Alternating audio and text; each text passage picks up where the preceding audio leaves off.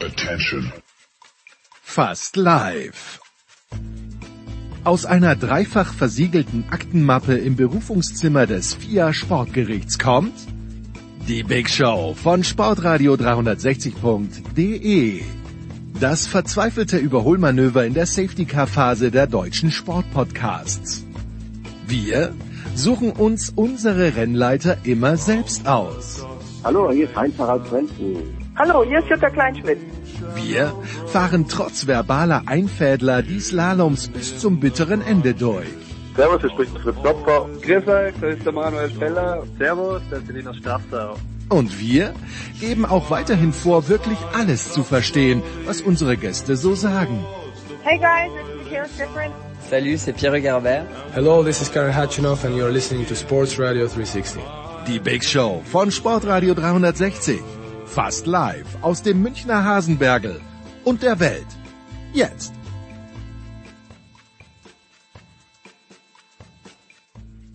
Die Big Show 556, Sportradio 360. Was haben wir heute vor? Zwei Fußballteile zunächst mit Marco Hagemann, mit Marc Heinrich und mit Christian Bernhard. Das Ganze circa 40 Minuten lang. Danach kommt Michael Körner mit BBL und auch ein kleines bisschen Dortmund. 1-0-1. Dann geht's weiter mit den Power Rankings mit dem Producer Junior nach 1.15 etwa der große Motorsportteil. Zuerst mit Eddie Milke und mit The Voice, da geht es um MotoGP DTM nach 1.34, dann der Formel 1 Teil mit Stefan Ehlen und The Voice nach circa 1.49. Der große Teil, den wir in Boston mit Boston aufgenommen haben, Heiko Olderb und Fabian Wittke, beide natürlich, wie man weiß, in Diensten auch des NDR und Fabian ist den Boston Marathon mitgelaufen, sprechen aber nicht nur über das, nach 2.21 dann noch ein bisschen US-Sport mit der Major League Baseball und nach 2.41 der Tennisteil Jürgen Hasenkopf in Stuttgart. Jo, auf geht's.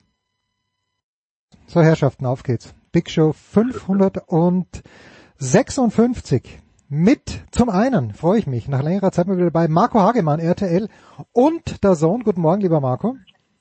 Einen wunderschönen guten Morgen zusammen. Und mit ähm, Marc Heinrich von der FAZ. Wir sprechen über die Eintracht erstaunlicherweise. Guten Morgen, lieber Marc. Hallo, schönen guten Tag zusammen.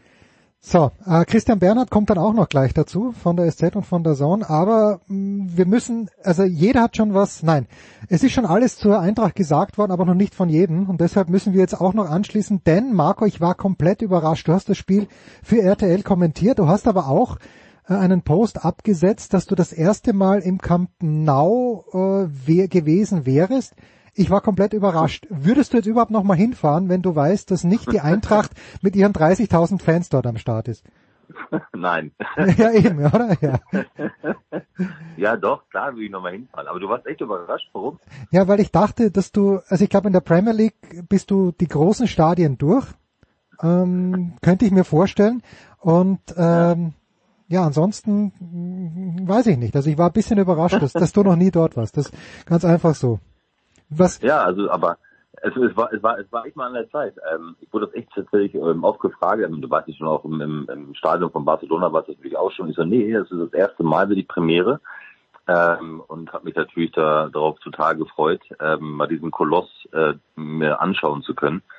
Ähm, ja, das war, also ich habe schon einige spanische Stadien äh, dankenswerterweise sehen dürfen, ähm, eigentlich mehr oder weniger noch in der Zeit, als ich bei Sky war ähm, wie keine Ahnung, Valencia und Villarreal, Bilbao ähm, ähm, etc. Und äh, das war jetzt das erste Mal in Barcelona und ähm, ja, war schon, also das Stadion an sich, ähm, wie soll ich das sagen? Von außen ist es ja quasi schon fast, also nimmt, nimmt, nimmt mir das bitte nicht übel, aber es ist halt so ein Steinkoloss, Betonkoloss letztendlich.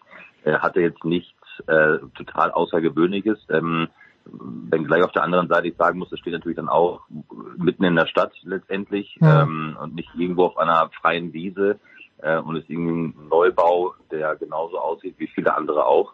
Und es war schon imposant und das wurde natürlich dann noch beeindruckender, als dann plötzlich ähm, ja an die 30.000 Frankfurter Fans im Stadion waren. Äh, somit eigentlich ein Heimspiel für die Eintracht war. Das war schon, äh, war schon beeindruckend. Jetzt, äh, Marc, wir haben im Herbst drüber gesprochen, da war Thomas Wagner auch mit dabei, der, und ich glaube, der, der Tenor war in unserem Gespräch, dass äh, Oliver Glasner, Ja. oh, wir begrüßen Christian Bernhard. Guten Morgen, lieber Christian. Hallo, guten Morgen. Wir, wir sind schon mitten, wir sind fast mitten in der Eintracht-Diskussion. Ja, Marc, im Herbst hat man diese Diskussion, Oliver Glasner und Eintracht Frankfurt, das passt nicht. Jetzt sieht man ihn durch seine Mannschaft durch auf dem Bauch äh, in Richtung Tribüne sliden. Äh, passt's jetzt oder sind einfach unfassbar viele glückliche Umstände zu, zu, zusammengekommen? Naja, sie hatten, sie hatten schon Anpassungsschwierigkeiten. Ne? Also im Herbst, wenn wir uns erinnern, da hat vieles nicht funktioniert. Er war nicht zufrieden, die Mannschaft war nicht zufrieden. Eins muss man ihm zugute halten. Er hat in all der Zeit das, die Kabine nie verloren. Also die, die, die Mannschaft ist immer mitgegangen. Sie ist seinen Weg mitgegangen. Sie hat gemerkt, dass das, was er vorhat, ähm, in eine Richtung führt, die sie alle weiterbringen kann. Und wenn wir mal in der Bundesliga die ja so ein paar Statistiken heranziehen, also was Laufbereitschaft, Einsatzbereitschaft etc. angeht, da ist die Eintracht oben dabei. Was oft nicht funktioniert, ist die Verwertung oder da ist ähm, Aufwand und Ertrag steht noch in keinem guten Verhältnis. Aber äh, er hat jetzt die Gelegenheit gehabt, mit der Mannschaft was zu erreichen und er hat auf dem Weg dorthin die Mannschaft immer mitgenommen. Er hat die Spiele nicht verloren und das ist eigentlich sein großer Erfolg bis dato. Warum? Äh, Christian, wir kommen gleich zu dir, aber Marco jetzt äh, aus spielerischer Sicht, äh, wenn wir den letzten Donnerstag uns nochmal anschauen, es hat natürlich überragend begonnen mit diesem Elfmeter schon sehr, sehr früh. Aber was hat dich am meisten überzeugt bei der Eintracht? Ähm, ja, bei der Eintracht überzeugt mich einfach am meisten, dass, ähm, also jetzt reden wir natürlich hauptsächlich über Europa League. Es besteht natürlich schon noch ein äh, Unterschied zwischen äh, Bundesliga und, und Europa League. Also in der Bundesliga ist man ja oder hat man ja Spiele ähm, zeigen können, wo man vielleicht nicht ganz so die Leistung äh, bringen konnte. Ähm, ähm, Gerade auch zu Hause ist es ja schon sehr schwächelnd, das muss man schon sagen in der Bundesliga. Ähm, deswegen stehen sie auch da in, in, der Liga, wo sie im Moment auch stehen. Ähm, wenige Chancen möglicherweise noch ähm, den Europapokal zu erreichen. sprich dann, wenn es so wäre, wäre es ja die Europa Conference League, da muss ja schon einiges zusammenkommen in den letzten vier Spieltagen in der Europa League. Es ist scheinbar ähm, auch diese Saison irgendwie der, der Wettbewerb der, der Eintracht. Ähm, mich beeindruckt, dass sie über zwei Spiele gegen den FC Barcelona das so durchsetzen konnten und zeigen konnten. Klar brauchst du auch immer wieder ein bisschen, ja, du brauchst natürlich auch einfach dieses, dieses Spielglück zwischendurch. Aber sie haben das äh, zweimal über, über mehr als 90 Minuten durchziehen können, was sie sich vorgenommen haben und haben somit Barca mhm. vor, vor einige Rätsel gestellt. Und ähm, es ist einfach irgendwie ihr Wettbewerb. Und äh, da leiden sie im positiven Sinne. Ähm, da, da können sie sich aufschwingen, noch zu, zu großartigen Leistungen, klar angetrieben vom Publikum natürlich auch. Ähm, das ist ganz, ganz wichtig, glaube ich, ist in dieser äh, in dieser Phase. Ich weiß nicht, wie es, wie es gewesen wäre, wenn wir noch ohne Publikum gespielt hätten. Ich glaube, es macht halt schon, ist schon ein Faktor. Ähm, und dann passt halt vieles zusammen. Ähm, es kommt halt vieles zusammen. Äh, und diese Mannschaft, die, ich habe sie nachher auch ähm, beobachtet beim Jubeln, ähm, wenn ich dann so einen Gonzalo Paciencia sehe, der ja quasi jetzt eine, eine etwas untergeordnete Rolle spielt und äh, so mitfeiert, als wäre er derjenige, der gerade den FC Barcelona selbst ähm, ähm, rausgeschossen hätte. Also das Innenleben scheint da auch sehr gut zu funktionieren. Und das ist einfach eine, eine tolle Einheit, die sich da präsentiert in der Europa League und völlig zu Recht im Übrigen auch über zwei Spiele gegen den FC Barcelona gewonnen hat und völlig zu Recht im Halbfinale steht. Ähm, sie haben es jetzt wieder mal zu ihrem Wettbewerb gemacht ähm, und das ist schon, das ist schon sehr, sehr ähm, bemerkenswert und auch ähm, natürlich auch beeindruckend, ist doch gar keine Frage.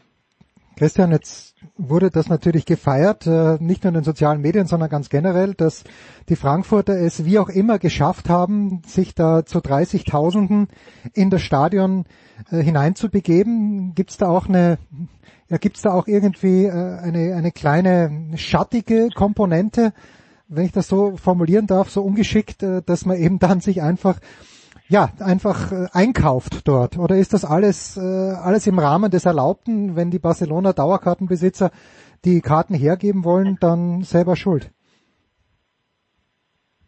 Ja, ich würde schon sagen. Na, an, an, an Christian. Ja. Christian, bitte. Okay. Sorry.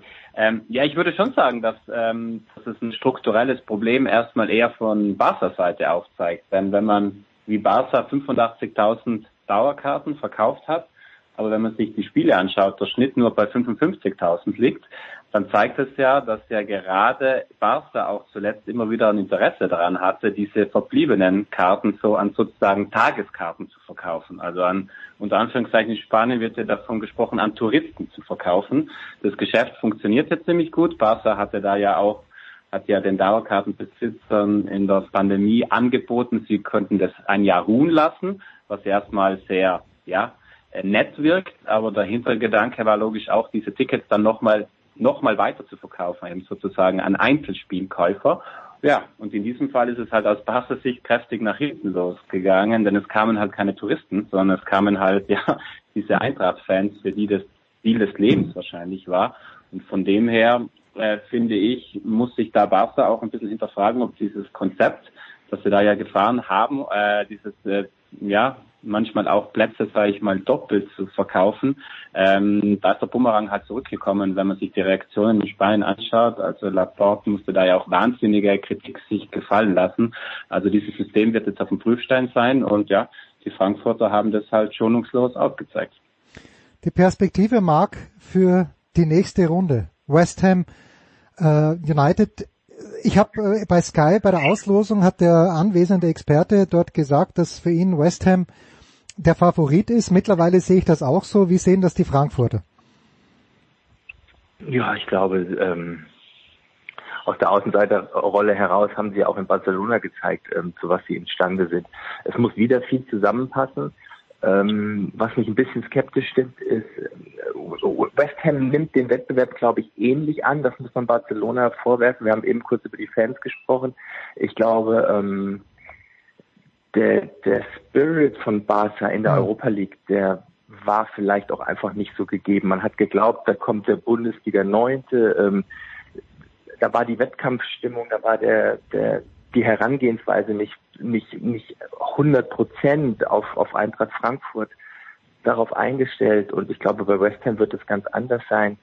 Ähm, die haben ja auch schon verkündet, dass sie bei weitem nicht in der Lage sein werden oder auch nicht bereit sind, ähm, Frankfurt-Fans in diesem Umfang ins Stadion zu lassen. Sie werden nur in speziellen Zonen ihre ihre Supporter unterbringen können. Alle anderen müssen mit einem Stadionverweis rechnen.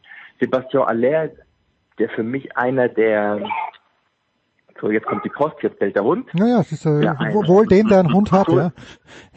So ist das Leben. Der für mich einer der,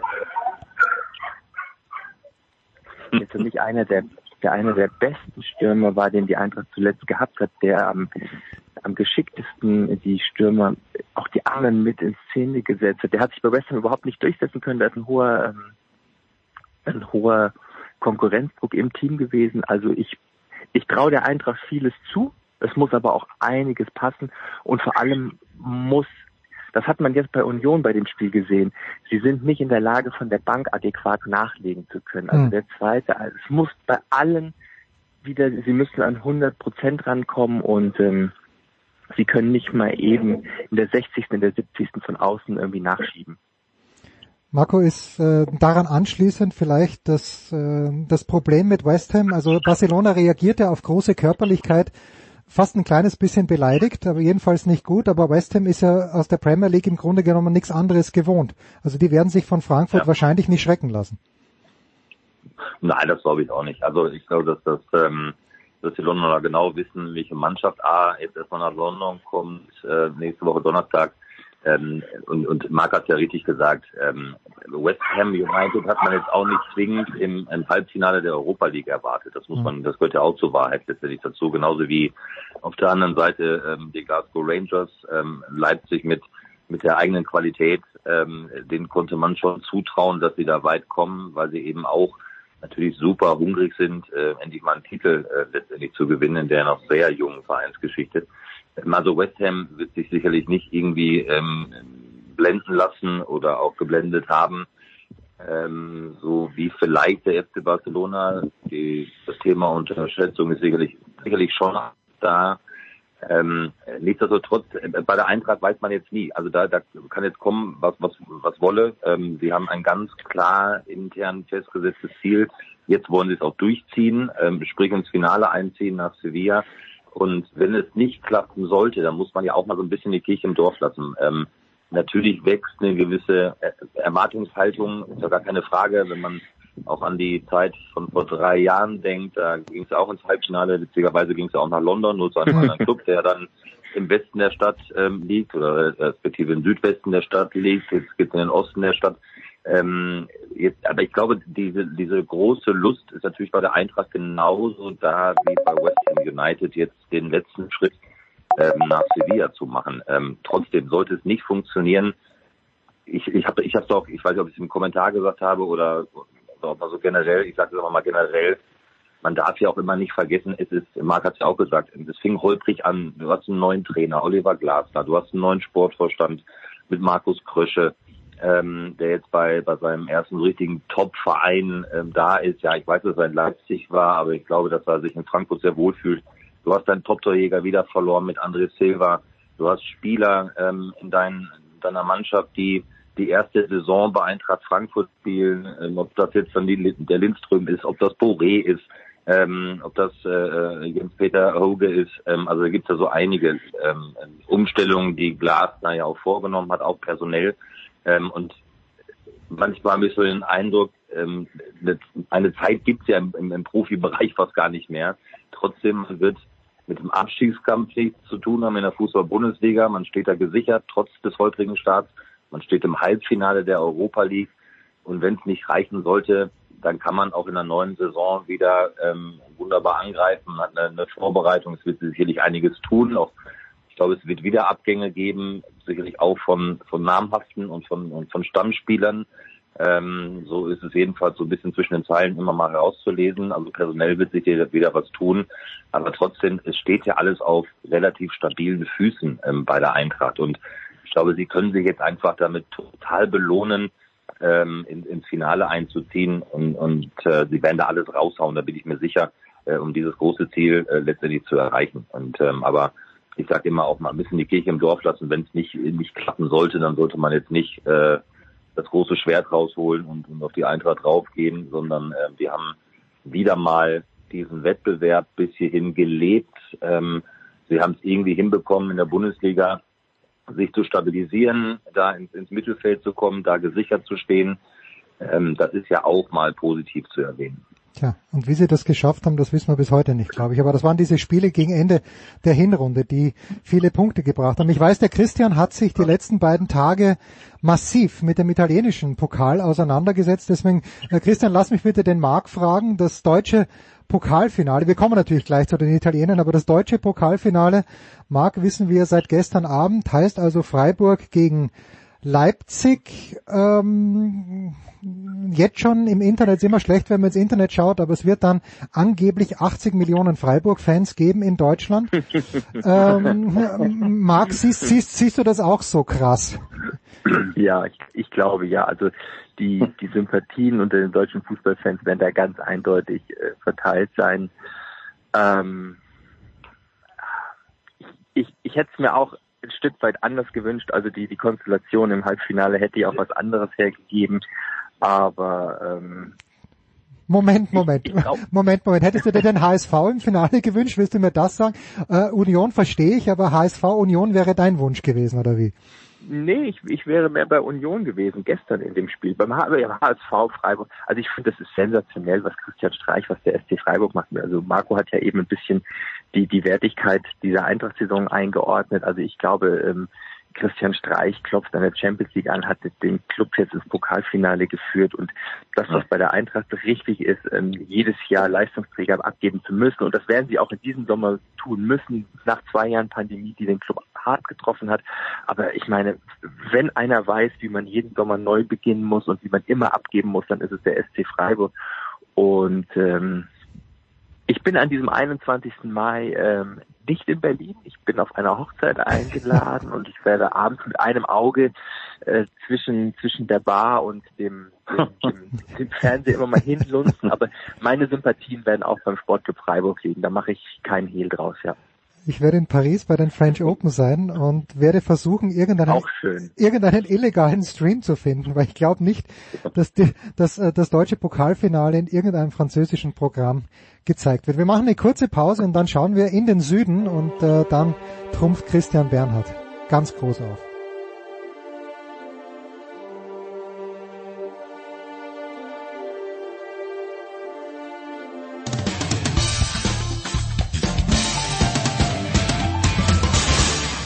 Grüß euch, das ist Niki Schmidhofer und ihr hört Sportradio 360.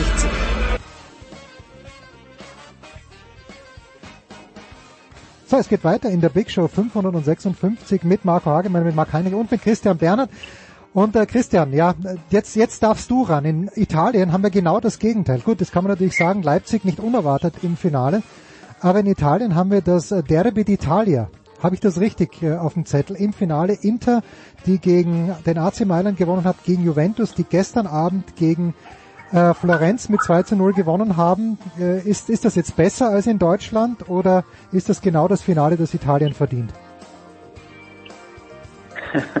ja, ob es besser ist, äh, ähm, das glaube ich muss sich jeder selber überlegen. Ist, was Fakt ist, es wird ein sehr feuriges Finale werden. Denn du hast es ja angesprochen, Inter gegen Juve, das ist, heißt Derby d'Italia, also das ist eine jahrzehntelange Rivalität und die gerade aber in den letzten 10, 15 Jahren äh, nochmal richtig Feuer bekommen hat. Also angefangen mit dem Korruptionsskandal, wo Juve absteigen musste, dann hat Inter darauf seine Meisterserie gebaut, äh, dann kam wieder Juve.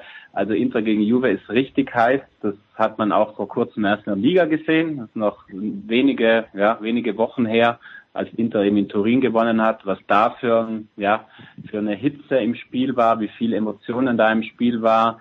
Das lässt einen Ausblick, äh, glaube ich, da muss man kein Prophet sein, um zu sagen, wenn es dann in Rom im Stadio Olimpico, das dann ja ja, äh, zu 50-50 mit Inter- und Juve-Fans gefüllt sein wird. Äh, das wird eine richtig heiße Nummer. Für Juve geht es ja auch darum, die einzige Möglichkeit auf den Titel in dieser Saison. Und äh, ja, ich glaube, da wird richtig Feuer drin sein. Zeigt denn das Beispiel Italien, Marc, dass wo wir gedacht haben, Juventus wird äh, so lange Meister werden, bis wir schon Enkel haben, zeigt das Beispiel Italien, dass es vielleicht doch Hoffnung auch für Deutschland gibt, ja, dass vielleicht irgendjemand, äh, lass es die Dortmunder sein gerne, mit äh, Schlotterbeck nächstes Jahr in der Abwehr, was Wahnsinn ist. Ich glaube, der Junge gewinnt die Meisterschaft alleine. Ähm, aber gibt's auch Hoffnung für Deutschland? Also ähm, der also fehlt mir die Fantasie aktuell dafür und ich muss auch sagen, ähm, das, was Borussia Dortmund in den letzten Jahren an Möglichkeiten gehabt hat auf dem Transfermarkt, ähm, also sie haben nie das, sie haben nie überperformt, sie haben nie die Möglichkeiten ausgereizt, sie haben all, sie haben einen ähnlichen Weg, sind einen ähnlichen Weg gegangen wie der FC Bayern, sie haben sich immer bei bei Clubs, die hinter ihnen lagen und die gute Spieler gehabt haben, haben sie sich bedient, ob es ein Nico Schulz war, ob es ein Marius Wolf war, ob es ein Torgan Hazard war, ob es ein Moda Hut war. Ähm, also sie haben sich immer großflächig einge, einge, eingekauft und ähm, nee, tut mir leid. Also bei Borussia Dortmund, ich finde, die sind, es ist für mich eine Enttäuschung, was sie in den letzten Jahren ähm, aus ihren Möglichkeiten gemacht haben. Und ich mutmaße mal, dass es vielleicht, wenn Tedesco den Kurs weitergeht, mit Leipzig ähnlich sein kann. Ich meine, man muss auch mal gucken, wir haben ja auch in, in vergangenen Sommer fast äh, alle Kernspieler und alle Kernpersönlichkeiten von Trainer, Kapitän, Abwehrchef an den FC Bayern verloren. Also deswegen sportlich ist es auch aller Ehren wert, was der Red Bull da gemacht hat. Christian, wie konnte das passieren? Was, was ist die, die Blaupause für Deutschland? Warum ist Juventus jetzt äh, nicht mehr so dominant, wie sie es noch vor zwei Jahren waren oder vor drei? Ja, also erstmal, ich bin da auch bei Marc. In der Bundesliga sehe ich das auch nicht. Ähm, also ich traue das Dortmund auch nicht zu, dass die da ja auch auf diesem höchsten Niveau diese Stabilität reinbekommen, um wirklich an die Bayern ranzukommen. Ja, und der Unterschied vielleicht Italien und der Bundesliga. Äh, Juve hat einige Fehler gemacht, äh, die die Bayern nicht gemacht haben. Also Juve war ja in dieser auch komfortablen Situation äh, um das Ganze von oben aus weiter zu diktieren. Aber ja, da gab es halt gerade auf dem Transferbereich, wenn man sich die einige Jahre anschaut, wenn man sich mal das Juve-Mittelfeld vor ein paar Jahren anschaut, die Qualität und das Juve-Mittelfeld von heute, also da wurden einfach viele Fehler gemacht. Und der Unterschied meiner Meinung nach auch, es gibt dann halt auch noch, auch in Italien, wenn man sich anschaut, Inter, ähm, da kam dann halt auch frisches chinesisches Geld, äh, viel Geld, mit dem du dann auch so einen Angriff starten konntest, was sie dann auch gut umgesetzt haben. Äh, wenn man sich jetzt Milan zum Beispiel dieser Tage anschaut, da heißt es, dass ein großer bahrainischer äh, Investmentfonds, äh, ja, womöglich sehr knapp dran ist, den Verein zu übernehmen. Das sind Summen von 1,1 Milliarden Dollar im Gespräch, äh, eine Übernahme und äh, das wären dann auch wieder so ein Zeichen. Also ich glaube nicht, dass die kommen würden, um dann ja Dritter oder Vierter werden zu wollen, sondern die wollen dann halt auch den sportlichen Erfolg haben. Und dementsprechend glaube ich, dass dass da Juve eben wie gesagt Fehler gemacht hat und dass aber auch eine Konkurrenz da war, die diese Fehler A ausgenutzt hat und die halt auch den finanziellen, wirtschaftlichen Background hatte oder vielleicht auch in Zukunft hat, um da mitspielen zu können. Und dann bekommst du halt so einen ausgeglichenen Meisterkampf äh, wie, wie dieses Jahr in Italien. Und dennoch, Marco, Viertelfinale Europa League, korrigiere mich bitte, ich habe keine Italiener gesehen. Viertelfinale Champions League habe ich auch keine Italiener gesehen. Ähm, ist, ist Italien dennoch vielleicht durch diese Ausgeglichenheit auf dem Weg zurück wieder? Also ich, ich, wenn ich den AC Mailand höre, denke ich natürlich immer an die ganz, ganz glorreiche Zeit vor, puh, wie lange ist das schon her? Fast 30 Jahren zurück. Ähm, also meine Frage ist einfach die, ein ausgeglichener Meisterschaftskampf, hilft das auch einer Liga dann international? Ja, ja, ja, vielleicht. Also das, das ist ja jetzt äh, total spekulativ. Ähm, ähm, ich glaube, dass das einfach noch die, es gibt so also zwei, drei englische Vereine, die sicherlich einen ganz großen Vorsprung haben, weil sie ähm, ähm, auch über Jahre gewachsen sind. Natürlich spricht man allen voran über Manchester City und über Liverpool, ähm, was die an seit seit Jahren an Kontinuität zeigen. Ähm, da scheint es sehr gut zu funktionieren, sehr gut zu passen. Ähm, man hat natürlich dann auch noch die Spanier, die man nicht vergessen äh, darf, die äh, allen voran ähm, auch in der Europa League äh, in den vergangenen Jahren echt dominiert haben. Ähm, allen voran, ob das FC Sevilla war, logischerweise, mhm. oder vergangene Saison Villarreal. Ähm, ich glaube, dass da es immer noch Vereine gibt, die Vorsprung haben, weil sie eben seit Jahren auf äh, gewisse Kontinuität setzen. Ich glaube, das müssen wir abwarten, ob ob tatsächlich so ein ausgeglichener Meisterschaftskampf äh, Abfärbung hat dann aufs internationale Geschäft, ähm, weil wir haben ja auch in den vergangenen Jahren ähm, den Abonnementmeister Juve gesehen. Ähm, äh, ich glaube, dass, dass, dass bei den großen Traditionsvereinen, die eben nicht Juve heißen, auch die Sehnsucht sehr groß ist, mal wieder die, die italienische Meisterschaft zu gewinnen, weil die hat natürlich auch einen riesen Stellenwert, auch, auch innerhalb natürlich der, der jeweiligen Fans. Ja, ähm, ähm, aber das, ich glaube, das müssen wir tatsächlich abwarten, ob es dann wirklich eine Abfärbung gibt aus dem internationalen Bereich. Ähm, meine Real Madrid muss sich irgendwann auch so ein bisschen neu aufstellen. Ähm, viele Spieler sind noch da, die ein, ein gewisses Alter mal erreicht haben. Ich glaube, vielleicht ist es sogar die sogar die letzte Möglichkeit für einige, diese Champions League nochmal zu gewinnen in dieser Saison. Äh, weil sie eben weit über 30 mittlerweile schon sind. Ich glaube, das wird auch eine Zeit lang dauern, bis sie da so einen, so einen, auch so einen personellen ähm, Neuanfang gemacht haben. Barca ist auf dem Weg wieder zurück, da, da gehe ich ganz stark von aus mhm. mit, mit Xavi. Ähm, also das, das, das müssen wir echt abwarten, ob es ob's auch Ruhe gibt. Auch, auch Kontinuität ist ja in Italien manchmal auch so schwierig, ne, gerade auf der Trainerposition, äh, ob sie das da hinbekommen auch, sich auch mal so, so zwei, drei Jahre wirklich mal die Zeit zu geben, um zu wachsen, ob das, ob das Milan ist, ob das Inter ist, ähm, äh, Juve natürlich dann in der kommenden Saison, äh, Neapel. Also ich glaube, das ist, ähm, ich glaube, das muss man echt abwarten. Christian, welche Mannschaft äh, hat denn das größte Potenzial und B dann auch die Kohle, um möglicherweise die besten Spieler zu halten. Also wenn du sagst 1,1 Milliarden Dollar, das, das, das klingt schon mal überragend. Äh, wenn Milan jetzt wirklich wieder eine, eine sehr, sehr gute Mannschaft hat, besteht dann nicht auch die Gefahr, dass äh, die drei besten Spieler dann nach England gehen oder äh, siehst du das äh, mittelfristig so, dass man wirklich was entwickeln kann? Zum Beispiel bei Milan, aber gerne auch bei Neapel oder bei Inter.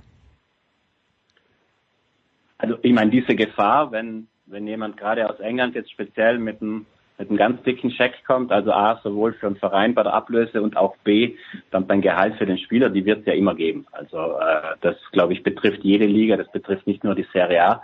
Äh, also das wirst du nie ganz ausklammern können, aber wenn wir gerade zum Beispiel kurz bei Milan bleiben wollen, bei Milan hat sich ja schon in den letzten zwei, drei Jahren, da ist ein Kern an ziemlich relativ jungen Spielern, die sich jetzt halt auch mit mit Trainer, mit Pioli auf den Weg gemacht haben in den letzten zwei, drei Jahren, äh, die sich sehr gut entwickelt haben. Und da sind wir wirklich bei sieben, acht Stammspielern, die alle in einem Bereich von maximal 5, 26 Jahren sind. Also das sind diese Leaus, der Angreifer, oder Tonali, Mittelfeld, oder Theo Hernandez, äh, der Bruder von Bayern Hernandez. Also die sind in einer sehr, sehr guten, äh, sage ich mal, Entwicklungsstufe. Die haben schon große Schritte gemacht, sind mittlerweile auch äh, Nationalspieler, haben auch jetzt auch auf internationaler Bühne Erfahrung gesammelt. Und dementsprechend sehe ich bei Milan da schon das Potenzial, dass du da erstmal diesen Kern zusammenhältst. Und wenn dann wirklich womöglich das große Geld kommen sollte von außen, dass du da dann vielleicht dich punktuell nochmal verstärken kannst ähm, und dann auch mit dieser Mannschaft den Weg, den du eben eingeschlagen hast, schon auch erstmal weiterzugehen. Dass dir hin und wieder einer, äh, der womöglich komplett durchstartet, abhanden mhm. kommt, ja, wie gesagt, das wird auch weiterhin passieren. Äh, aber ich glaube trotzdem, dass gerade bei Milan zum Beispiel ein sehr interessanter Kern äh, an Spielern da ist, die eben, wie gesagt, jetzt zum ersten Mal auch in diesem Jahr halt Champions League äh, Luft geschnuppert haben, die da sicherlich auch wichtige Erfahrungen gemacht haben ähm, und jetzt dann in den nächsten ein, zwei Jahren da meiner Meinung nach schon auch den nächsten Schritt äh, gehen können. Okay. So, jetzt kommen Jetzt kommt eine Frage an Marc Heinrich, mit der er nicht gerechnet hat. Ähm, Chris, Chris, Christian Bernhard kriegt die gleiche Frage, aber ich weiß, er hat eher damit gerechnet. Marco, du bekommst noch eine andere Frage. Aber Marc, meine Frage ist ja folgende. Wir haben das letzte Mal gesprochen, äh, als du bei Olympia in Peking warst. Äh, und da, stimmt, da ja. hast du, da hast du den Eishockey-Wettbewerb auch im Auge behalten. So, meine Frage mhm. ist plain and simple. Wer wird Deutscher, wer gewinnt die DEL in diesem Jahr und warum? Ich glaube, es werden die Eisbären sein, weil die ein, eine Kaderqualität haben mit Dominik Bock nochmal nach ähm, transferiert haben im Laufe der Saison, ähm, weil sie den stärksten Mitbewerber jetzt, die Adler Mannheim, im Halbfinale haben, weil sie sich da durchsetzen werden und ähm, München meines Erachtens ein bisschen über den Zenit hinaus mit der Mannschaft. Wolfsburg traue ich nicht den ganz großen Schwung zu und ich, ich tippe auf die Eisbären Berlin.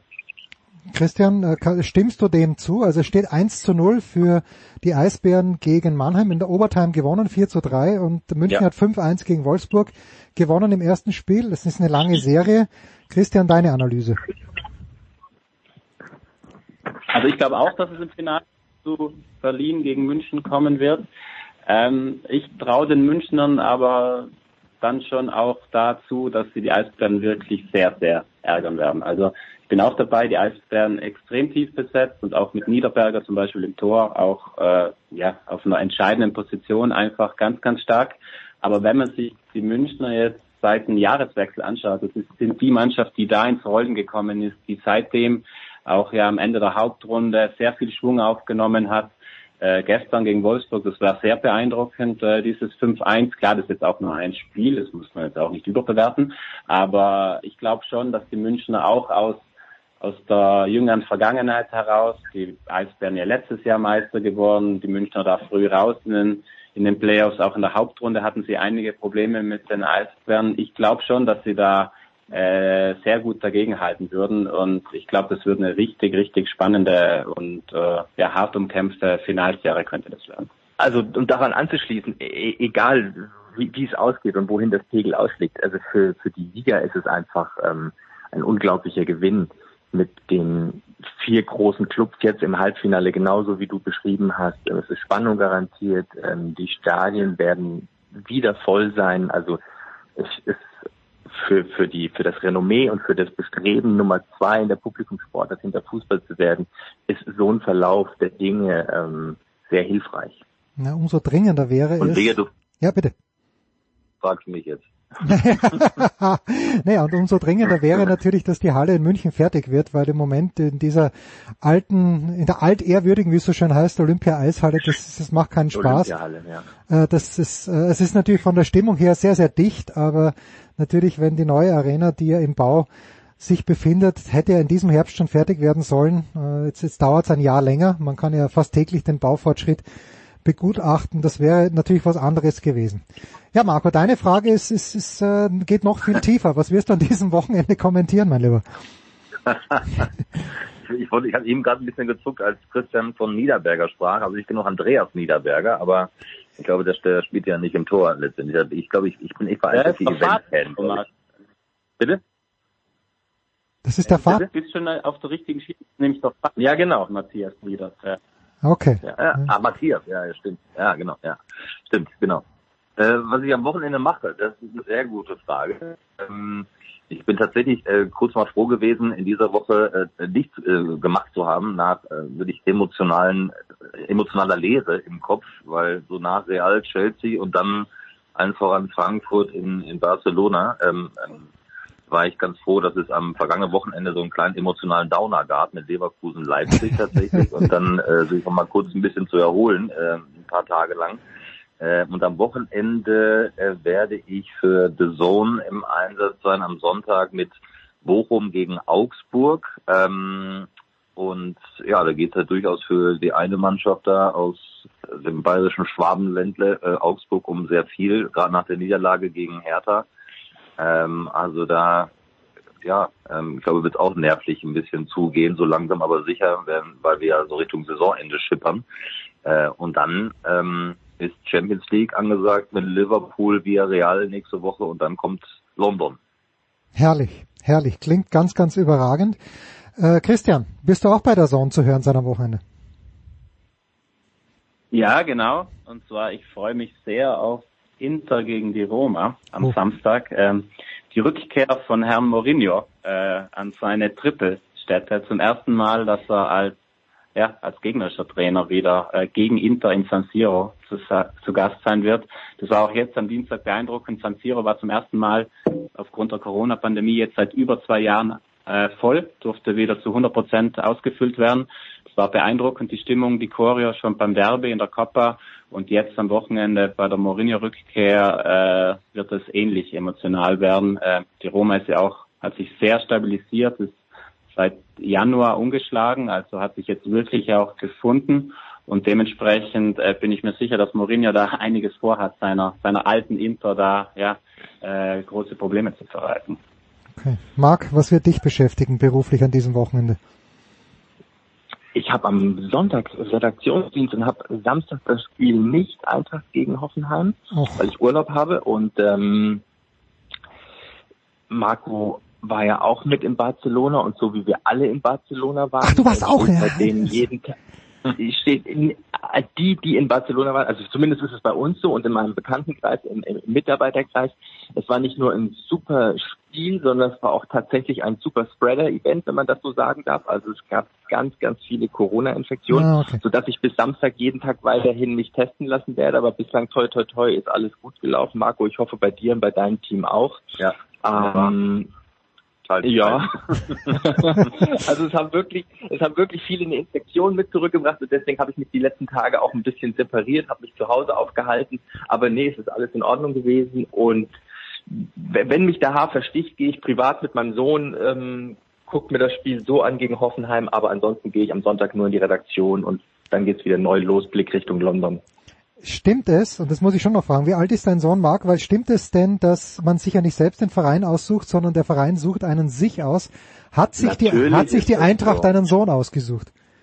Absolut, absolut. Der, der Papa hat so oft davon erzählt und der, er ist nur, also ich meine, der Papa, der ist jetzt 19, der studiert, äh, der geht nicht. So. Normalerweise geht er mit seinen Jungs, geht er mit seinen Jungs ins Stadion so. und ähm, aber das war in den letzten zwei Jahren ja auch schwierig, äh, Corona-mäßig.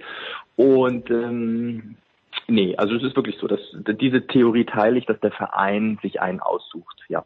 So, Das wie, stimmt. so wie du es erzählt hast, dachte Ich ich, sogar, was ich glaube, bitte. Ja, ich glaube Ja. sogar, dass, dass, dass sich jetzt einige ähm, möglicherweise noch umentscheiden, äh, nach jahrelanger, ähm, keine Ahnung, Mitgliedschaft bei anderen Vereinen, äh, die jetzt in Barcelona einfach mal mitgefahren sind. Ich habe ich hab tatsächlich einige getroffen, ähm, in äh, schon am, ähm, ich bin aus München geflogen nach Barcelona, auch schon am Münchner Flughafen, die eigentlich vom Herzen her jetzt keine Eintracht-Fans sind, sondern sagen wir mal Fußballfans und allen voran ein wirklicher, also wirklicher Bayern-Fan, der der gegen Villarreal noch im Stadion ähm, gewesen ist. Und dann habe ich ihn gefragt, was, was, was, willst- was willst du denn in Bar? Ja, wohne in Frankfurt und bin ja auch Fußballfan, wollten wir einfach mal ein schönes Spiel anschauen und äh, natürlich auch so ein bisschen die, der Eintracht die Daumen. Und dann gab es, da schickte er mir irgendwann nach Spielschluss so zwei, drei Videos, weil er mit seiner Tochter dann auch im Stadion war, und hat nur dazu geschrieben, diese Videos dürfen in München nicht öffentlich werden. Ansonsten äh, darf ich mich wahrscheinlich nicht im Stadion zeigen. Der hatte nachher, glaube ich, ein Eintracht-Trikot an, Eintracht-Schal und ähm, ich glaube, die Eintracht hat dafür gesorgt, dass äh, vielleicht sich der ein oder andere oder die ein oder andere überlegt, ob ähm, vielleicht äh, Eintracht Frankfurt nicht so der Verein wäre, der unterstützt oder die unterstützt. Keine schlechte Wahl. Bruno Petze hat ja auch schon dort gespielt. Das wäre mein Grund, ein Eintracht-Fan zu werden. Für Hinti werde ich es nicht, aber Petze ja. Dankeschön, Christian Bernhard, danke Marco Hagemann, danke Marc Heinrich. Kurze Pause, Big Show 556.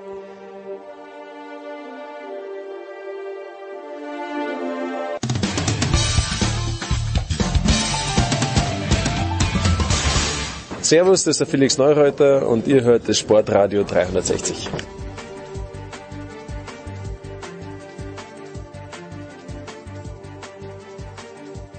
Sportradio 360, die Big Show 556. Letzte Woche so ein schiefes Jubiläum. Dafür steht Michael Körner nicht auf. Mit Recht natürlich. Guten Morgen, lieber Michael.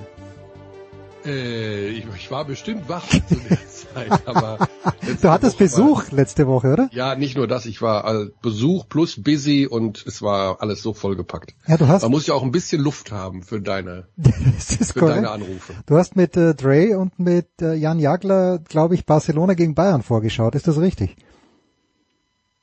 Das wurde dann auch vergangene Woche aufgezeichnet, Siehste? ja, der Podcast der Münchner. Ja. ja, das ist korrekt. Pass auf, ich habe dir gestern ergriffen, äh, gelauscht und zwar zwei Viertel lang, manche sagen sogar bis zur Halbzeit und äh, dann bin ich einfach weggebrochen, weil ich alt bin, weil ich schwach bin. Bis dorthin haben die Bayern gut mitgehalten, 67 zu 77 ist es glaube ich ausgegangen oder jedenfalls minus 10 und mhm. äh, es gab dann, glaube ich, im letzten Viertel auch noch eine unschöne Verletzung für die Bayern. Magst du mir das vielleicht in einer Minute nacherzählen, was ich dann versäumt habe? Waren die Bayern nochmal, weil begonnen haben sie ja wie aus der Pistole geschossen. Danach ist Barca gekommen mit einem starken Run. Waren die Bayern nochmal nah dran, die Partie zu gewinnen gestern? Äh, nein, in dem Sinne nicht. Sie waren noch im Spiel, so kann man es vielleicht sagen. Also sie waren noch mal auf fünf, glaube ich, dran oder fünf oder sechs. Ähm, man hatte aber eigentlich nicht so richtig das Gefühl, dass man, äh, dass die Bayern es noch komplett drehen können. Aber es, es gab eine Phase im Schlussviertel nochmal von so 30 60 Sekunden, würde ich sagen, wo man gedacht hat, naja, also Barca dann doch nicht mit der totalen Sicherheit.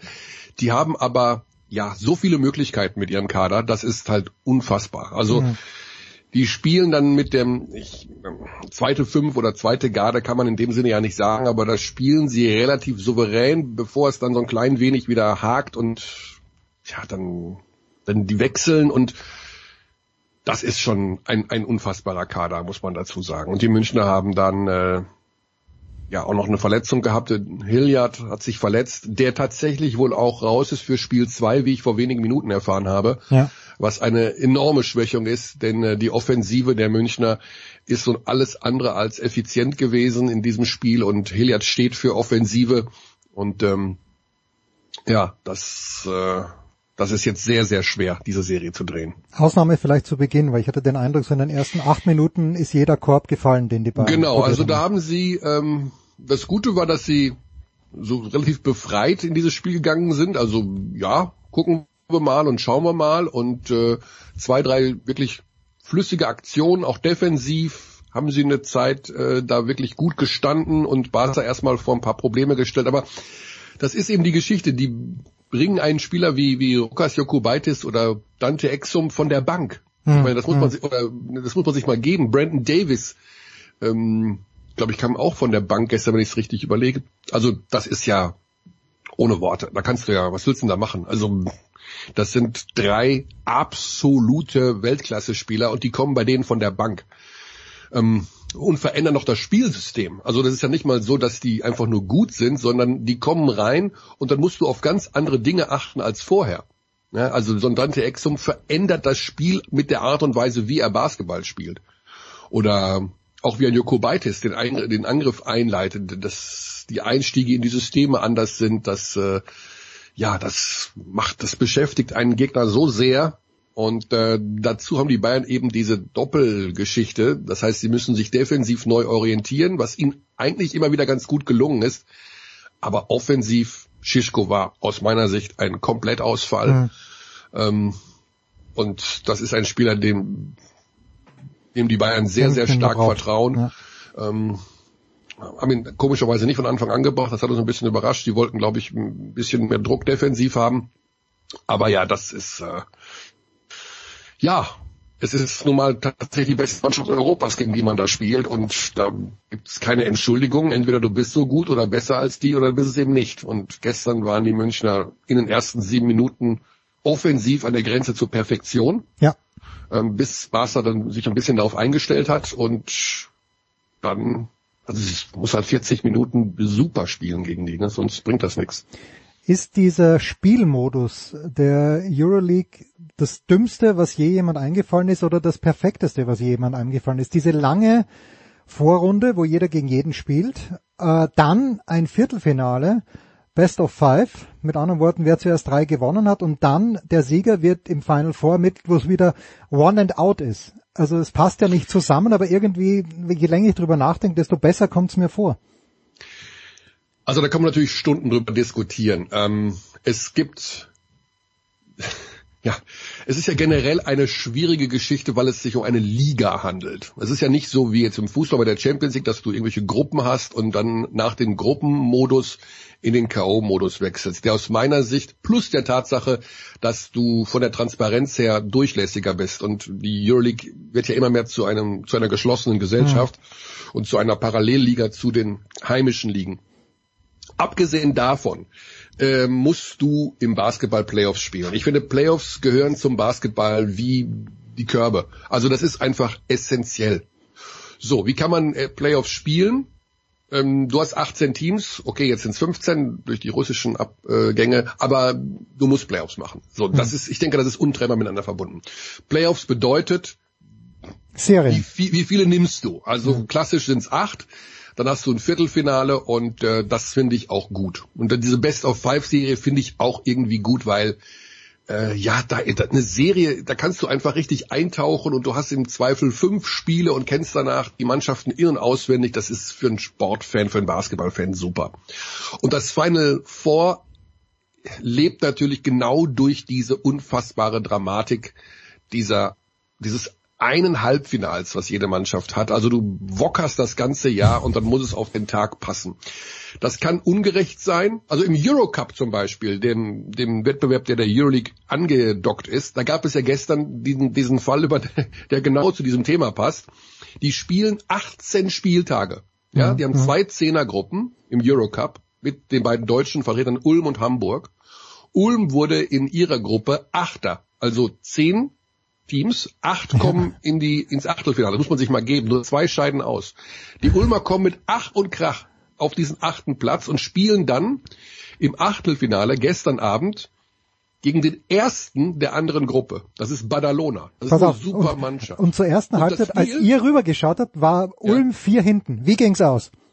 Ja, pass auf. Das Spiel ist eine Best of One Serie. Ja. Winner takes it all, geht ins Viertelfinale. Ulm gewinnt. Ulm hat dieses Spiel gewonnen und diese ganzen 18 Spieltage, wo Badalona vorher alles in Grund und Boden gespielt hat, sind komplett für, für einen Hasen. Das ist einerseits natürlich, wo du denkst, boah, ungerecht, Ja. ja, weil Badalona hat einen schlechten Tag oder mittel oder von mir aus auch einen guten und Ulm hat einen sehr, sehr guten. Andererseits ist das auch irgendwie der Sport. Ja, also äh, ja, es ist nicht ganz gerecht. In einer Fünf-Spiele-Serie oder Best-of-Three-Serie würde Barcelona vielleicht gegen Ulm gewinnen. Aber es macht natürlich auch den Reiz aus, an diesem einen Tag wirklich auf den Punkt durchgegart zu sein und eine bessere Mannschaft zu schlagen. Also man kann das so oder so sehen. Ähm, ich mag diese Best-of-Three-Serie natürlich sehr und ich finde den Modus ich finde nicht gut, dass die Euroleague zu einer geschlossenen Gesellschaft wird. Mhm. Ich finde es nicht gut, dass es so schwer ist, sich von außen da rein zu sneaken und sich zu qualifizieren. Aber ich mag den ähm, Playoff-Modus mit Best of Five und äh, Best of äh, Ja, best of five. Five, genau. Ja. Und ähm, die, das anschließende äh, Final Four. Das finde ich gut. Aber ich würde insgesamt auf Gruppenmodus gehen. Dann können sie von mir aus auch 24 Mannschaften reinmachen, dadurch transparenter machen und ähm, würde aber dann in vier Sechser oder sechs Vierer Gruppen spielen und äh, einen anderen Modus finden, Hm. bis wenn man dann in die Playoffs geht. Kleiner, aber nicht, nicht allzu großer Themenwechsel, was ja klein mit einschließt. Und zwar gibt's jetzt eine neue Serie. Michael, ich habe noch keine Minute gesehen, aber ich bin ein bisschen interessiert zumindest. Noch, äh, es ist, heißt Winning Time von HBO. Hast du etwas drüber gehört? Es geht um die Los Angeles Lakers äh, zur Zeit von Dr. Jerry Buss zu seiner äh, größten Zeit mit Magic Johnson, mit Kareem Abdul-Jabbar. Wirst du dir diese Serie, ich weiß gar nicht, wo sie läuft, ob sie auf Disney Plus oder auf, äh, oder auf Netflix kommt, ich weiß es nicht, HBO hat sie jedenfalls produziert. Was weißt du über diese Serie, wenn überhaupt? Also ich glaube, sie läuft auf Sky. Nein. Ähm, Aber du hast noch bin ich relativ ja, aber du hast noch nichts ich weiß gesehen. nicht, ob sie noch irgendwo anders läuft. Das Einzige, was ich bisher davon gesehen habe, ist den Cast. Also die, die vier Personen, die Magic Johnson, Kareem Abdul-Jabbar, Und Larry äh, Bird. Larry Bird. Ja. Also Larry Bird sieht aus wie, äh, kennst du diese Menschen, die immer so vorm Notre Dame oder vorm Montmartre sitzen und so Karikaturen zeichnen von den Besuchern, die da vorbeilaufen? Stimmt, ja, genau. Und ich habe das Gefühl, der sieht so aus, als wäre er von so einem Ach so. Karikaturkünstler gezeichnet worden. Und danach hätten sie den dann ausgesucht. Viel zu klein auch, was ich gesehen habe. Also Ja, also der sieht aus wie die Karikatur von Larry Bird. Und äh, also die vier nebeneinander, im Grunde auch Magic Johnson oder sowas, das finde ich. Äh, also die Amerikaner sind ja in ihren Serien bekannt dafür, überragend zu casten. Also überragend. Ich bin gerade, ja, wie du weißt, ja sehr, sehr, sehr verspätet, aber ich bin bei The Office, im Übrigen äh, Staffel 7 mittlerweile. Und äh, wenn du dir den Cast nimmst, das kannst du dir ja im Nachhinein nicht besser wünschen oder malen, wie die das zusammenstellen. Und da sind sie normalerweise sehr, sehr stark. Ich werde mir das äh, anschauen, aber ich werde dafür nicht Sky abonnieren. Sagen wir es mal so. du bist Also, kein Sky-Abonnent. nein, ich bin kein Sky-Abonnent. Wahnsinn, okay. Ne? Also ich, good, good äh, for you, aber ja. Ähm, ich, da, da, es ist ja, glaube ich, erlaubt, ne, dass man Sky Go guckt, wenn der Papa Sky hat. Ja, selbstverständlich. Ne, das mache ich ab und zu. Also ich gucke mir ab und zu. Ich wollte schon sagen, hast du kein Dortmund-Spiel in diesem Jahr gesehen, Ja, außer genau, wenn es auf der Zone kommt. Genau, also gut, die Dortmunder spielen sowieso echt äh, oft sonntags, Ja. oder haben oft sonntags gespielt. Aber nee, abgesehen davon, ähm, ja, äh, werde ich das, also wie gesagt, wenn es sich ergibt, schaue ich es mir vielleicht mal an, aber ähm, ich habe jetzt übrigens äh, Schauempfehlung für eine kleine Miniserie auf Arte, ähm, die heißt, äh, geht um die Geschichte von St. Pauli. Mhm. Und die heißt die, wie heißt die nochmal? Die, ähm, die, wie heißt nochmal, die, wie nennt man das nochmal, wenn man etwas irgendwo regiert? Die, nicht die, die Könige von St. Pauli, sondern die Regenten? Nein. Regenten, nein, wie, so, ein- so, so ein Kiezbegriff auch, so ein, so ein Milieubegriff, wenn Ach so, du der. Der, der, ähm, na, der Dings von St. Pauli, warte mal eben. King? Das muss ich mal schnell nein, der googeln. von, ja, google das mal bitte schnell. Mach mal schnell eine Live-Recherche. Weil ich schreibe mir das, und das Ja. kommt auf Arte, oder wie? Auf Arte sind Dreiteiler, die Paten, die, Die Paten, na von bitte, St. Pauli, okay. natürlich. Äh, ein Dreiteiler, Ja. Ähm, man denkt ja, man hat schon so viel gesehen, ne, wie St. Pauli und so, wie das alles funktioniert, aber das ist halt sehr, sehr schön aufgebaut. Ähm, eine ganz, ganz tolle Serie. Ich glaube, der heißt, äh, der Regisseur ist, glaube ich, Oliver Schwab oder sowas, der macht eh immer gute Sachen. Und die, die ist so chronologisch erzählt. Es ist also wirklich chronologisch erzählt, wie sich St. Pauli entwickelt hat. Ähm, wer da der erste Pate war und wer ihn abgelöst hat und wie das dann sich weiterentwickelt hat. Mit tollen Aufnahmen, da sind auch ein paar Dinge bei mit den Beatles noch und sowas. Also richtig, richtig stark produziert und dann eben, ja, haben sie wirklich auch diejenigen, die da früher die Paten unterstützt haben. Also ich sag mal so, die, die, die Entourage, die Menschen, die da ab und zu mal einen ausgenockt haben, vor die Kamera geholt. Heute, die sind also alle 70 oder 80 und erzählen von den Zeiten früher, wie sie auf der Reeperbahn dort äh, die Dicken gemacht haben. Überragend. Also ich finde das total an. nett, wenn so ein 82-Jähriger dir erzählt, haben wir haben wir einfach mal auf die Fresse gehauen. also einfach sehr, sehr nett. Irgendwie äh, sehr, sehr authentisch und extrem gut ähm, geschnitten und produziert. Ich wollte gerade nach Stuttgart zum Porsche Tennis Grand Prix fahren, aber dann bleibe ich jetzt doch zu Hause und dann schaue mir das auf Arte an. Ich sitze hier, Michael, das ist die abschließende Frage. Ich sitze hier in einem wunderschönen gelben Pulli mit schwarzer Aufschrift. Ich wurde schon beschimpft, du übler Dortmund-Fan. Und ich, ich sympathisiere mit Dortmund, ja, sage ich ganz offen. Ähm, immer schon eigentlich und dann natürlich dann, als sie 97 waren es, glaube ich, mit Lars Ricken, diese unfassbare, Ricken war das größte Würstel in der Mannschaft im Grunde genommen, aber diese Mannschaft, du weißt, worauf ich hinaus will. Aber mhm. wie wirst du als Dortmund-Sympathisant, manchmal sogar Dortmund-Fan, Erling Haaland in Erinnerung behalten? Als einen sehr, sehr, sehr schwierigen Menschen, der ähm, Nervt. die Mannschaft geteilt hat. Ich bin froh, dass er weg ist. Schon, Erling gell? Haaland ist ein Schaden gewesen für Borussia Dortmund. Er muss hinter den Kulissen kein einfacher Mensch sein, um das mal extrem vorsichtig zu mhm. formulieren. Ähm, das ist mir auch dann egal, dass der sportlich und äh, physisch so eine Ausnahmeerscheinung ist.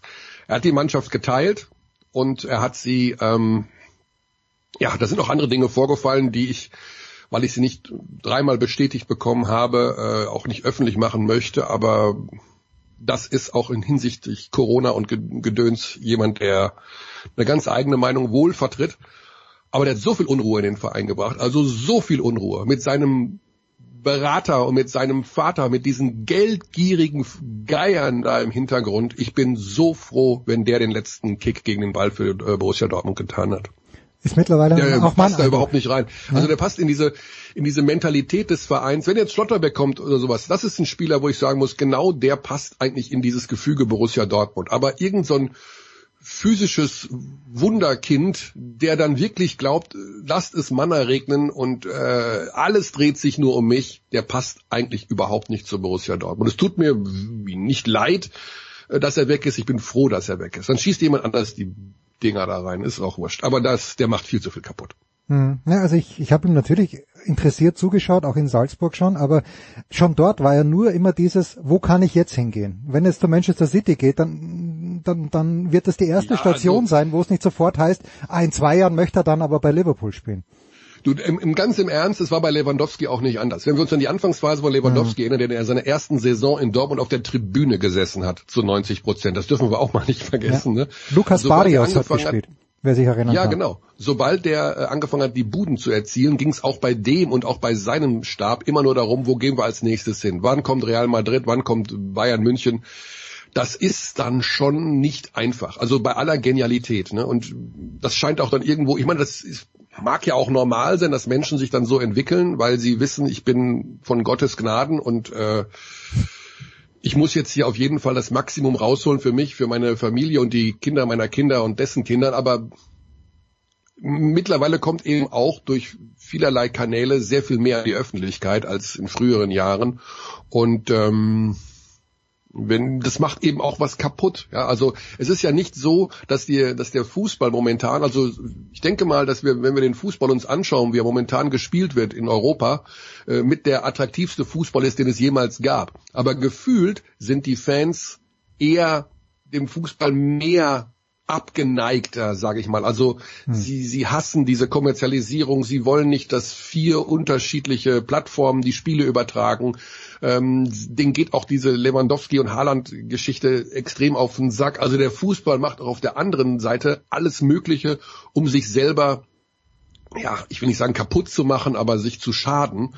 Und äh, so attraktiv Fußball mittlerweile ist. Ich meine, schau dir mal ein Spiel von 1973 an mit, mit Günther Netzer und Wolfgang Overath. Da, da rüttelst du am Fernseher und denkst, hier stimmt was nicht, der ist, ist kaputt. Das, ja, das, bewegt sich bewegt keiner. Sich ja nicht. Ja. Das Bild bewegt sich nicht. Ich rufe die Störung an. Also das ist natürlich ein ganz anderer Sport geworden, aber eben, ne, deswegen sind so Geschichten wie Frankfurt in Barcelona, die tun natürlich dem Fußball irgendwo gut. Ne? Also bei all diesem also zum einen, weil es, weil es sportlich eine gute Leistung war und weil es emotional natürlich lustig ist, dass da 30.000 Frankfurter in der Bude sind.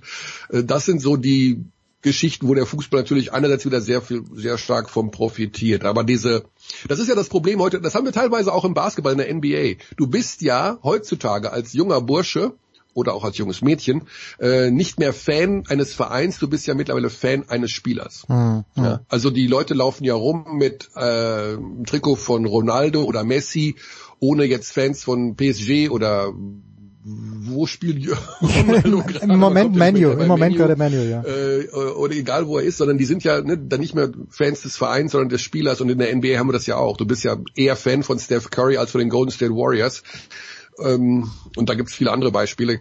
Kevin Durant zum Beispiel oder ne, das sind ja diese Individualisten, die spielen halt dann jetzt für Brooklyn in dem Fall, aber bist du Fan der Brooklyn Nets? Ja, never ever in my life. Aber natürlich ist Kevin Durant zum Anschauen mega. Hm. Ähm, und das macht, glaube ich, auch so ein bisschen was mit dieser ganzen Fan-Mentalität, dass du ähm, ja eher den Spielern hinterher guckst als den Verein. Das ist vielleicht auch gar nicht so und das ist das, was, was Dortmund auch nicht unterschätzen darf. Oder in Mannschaften wie Dortmund, die sehr, sehr stark auch von der emotionalen Bindung der Fans an den Verein, an sich ähm, leben. Ne? Und dass sie sich nicht da von solchen, was haben wir, äh, was war das mit Dembele?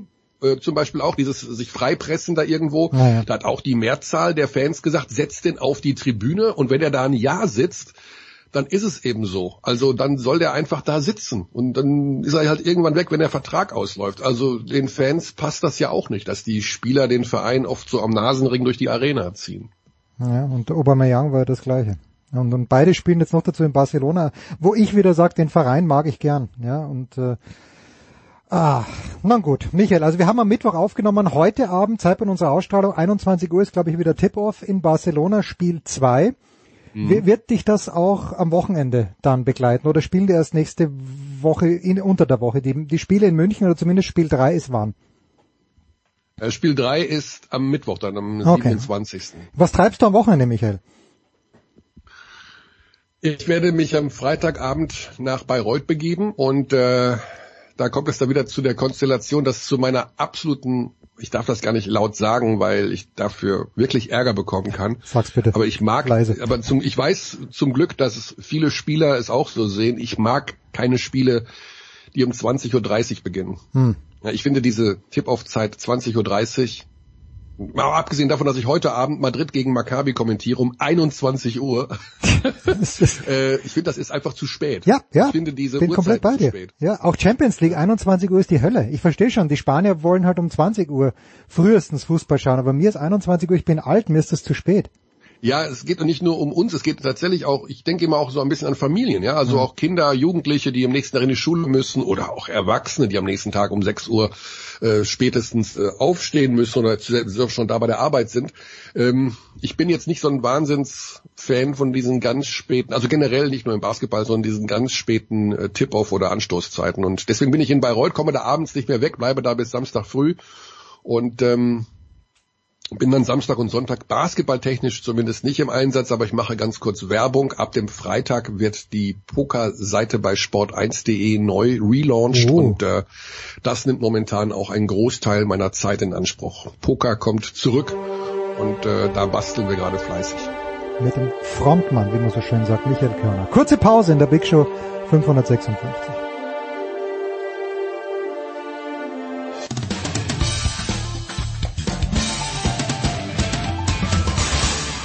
Hi, this is Pat Rafter and you're listening to Sport Radio 360.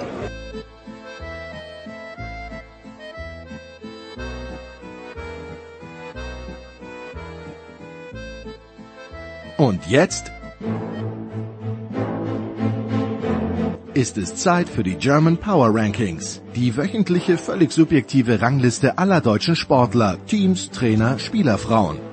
Exklusiv produziert, verantwortet und dem gesamten Internet zur kritischen Würdigung hingeworfen.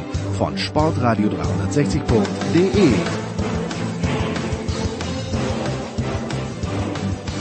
Es kommt ganz selten vor, aber heute kommt vor, Robin, dass wir, glaube ich, den Sieger, das ist, man nennt das Recency Bias im Amerikanischen, etwas, das in der jüngeren Vergangenheit liegt, bewertet man höher als das, was meinetwegen drei, vier Tage, also was in der letzten Nacht, bringen wir es auf den Punkt, was in der Nacht von gestern auf heute passiert ist, wird höher bewertet als das, was in der Nacht meinetwegen von Samstag auf Sonntag passiert ist. Ähm, ja, klar.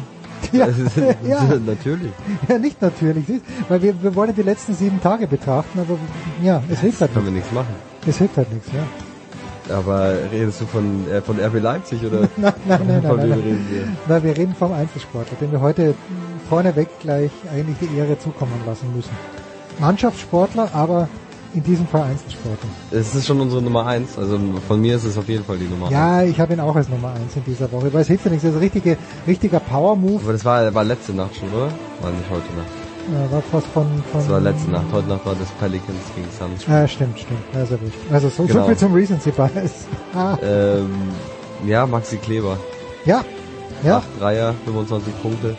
Mit, also Brunson hat ja den Sieg eigentlich nach Hause gebracht.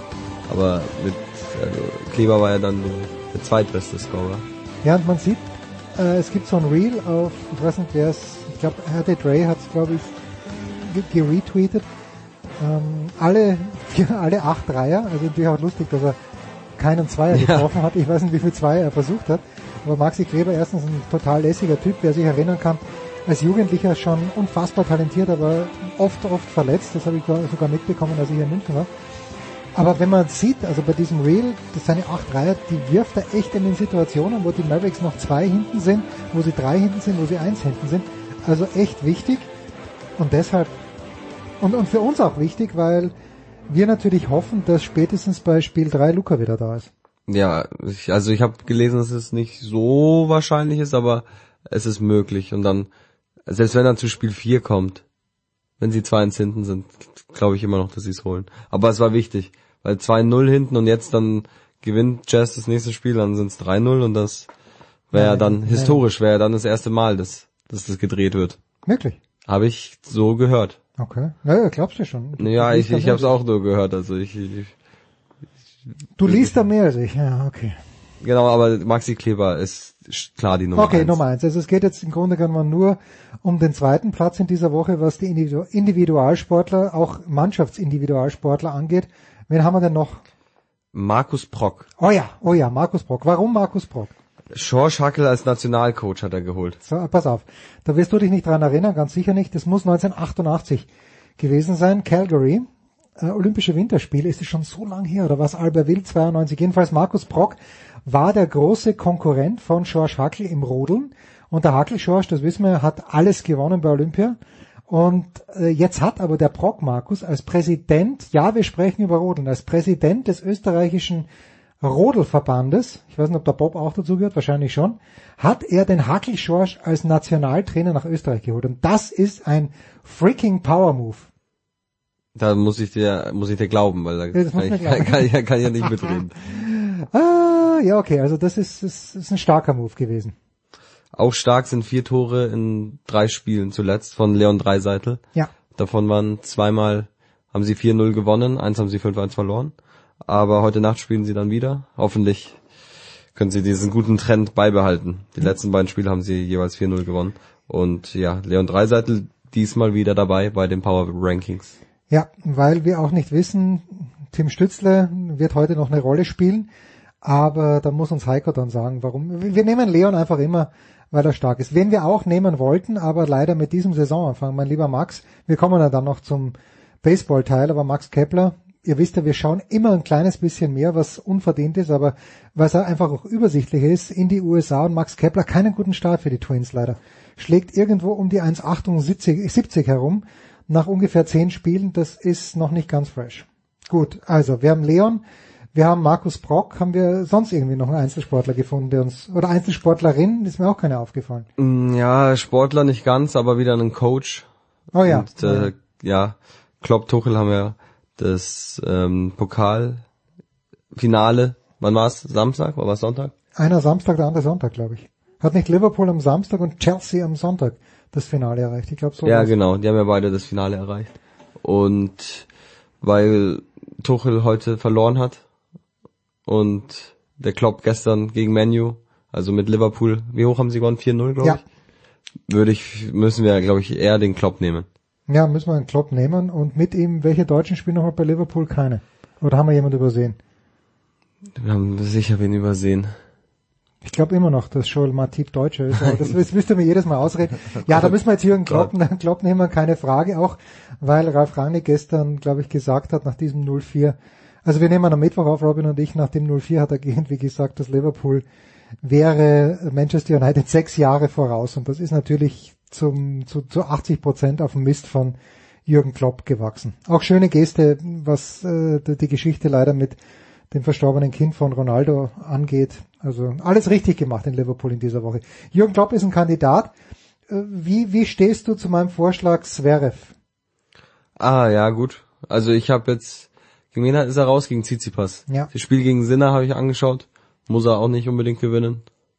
Ja, Und kann also, er gewinnen. Äh, Im dritten Satz muss er es nicht mehr gewinnen, weil bei 5-5 im Tiebreak hat Sinner einen Sitzer mit der Vorhand, den er einen Meter ja, rausjubelt. ja, ja, weiß ich auch noch. Und ist halt auch eine Qualität von Zverev, dass er das Spiel dann gewinnt. Und Halbfinale, man hat halt einfach gemerkt, dass der Oberschenkel nicht mehr mag. Und Das hat äh, er sich, glaube ich, schon gegen Sinner behandeln lassen, oder? ja, Im genau. zweiten Satz gleich. Ja, ja, genau. Und, und das, wenn der Oberschenkel nicht da ist, dann ist der Aufschlag nicht da.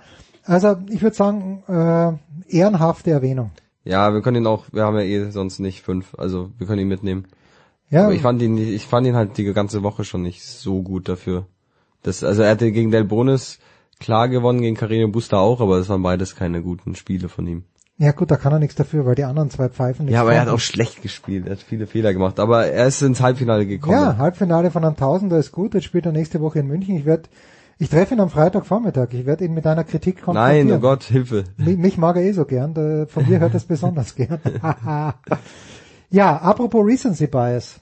Äh, ich glaube, von der Fußballmannschaft her, es hätte Frankfurt sein müssen. Eigentlich. Aber, was passiert? Frankfurt verliert, war jedem, war jedem klar. War jedem klar. Hat Oliver Glasner ja gleich nach dem Spiel gesagt, wie soll ich die Burschen jetzt äh, auf Union Berlin einstellen? Habe ich schon vorher nicht gewusst, falls wir gewinnen sollten. Okay, also äh, ist Frankfurt mal raus. Ja, und ich glaube, also Leipzig ist natürlich eine Option, vor allem weil gegen Leverkusen gewonnen, auch noch am Wochenende. Aber Freiburg ins Pokalfinale ist noch vor der Saison wäre es überraschender, als wenn man sagt, dass Leipzig ins Pokalfinale kommt. Ja, okay, ne, ist gut, gut, Also- gute Wahl. Also ich hätte schon gesagt, Leipzig steigt da ins Halbfinale auf. Leipzig gewinnt in Leverkusen, unverdient, aber doch.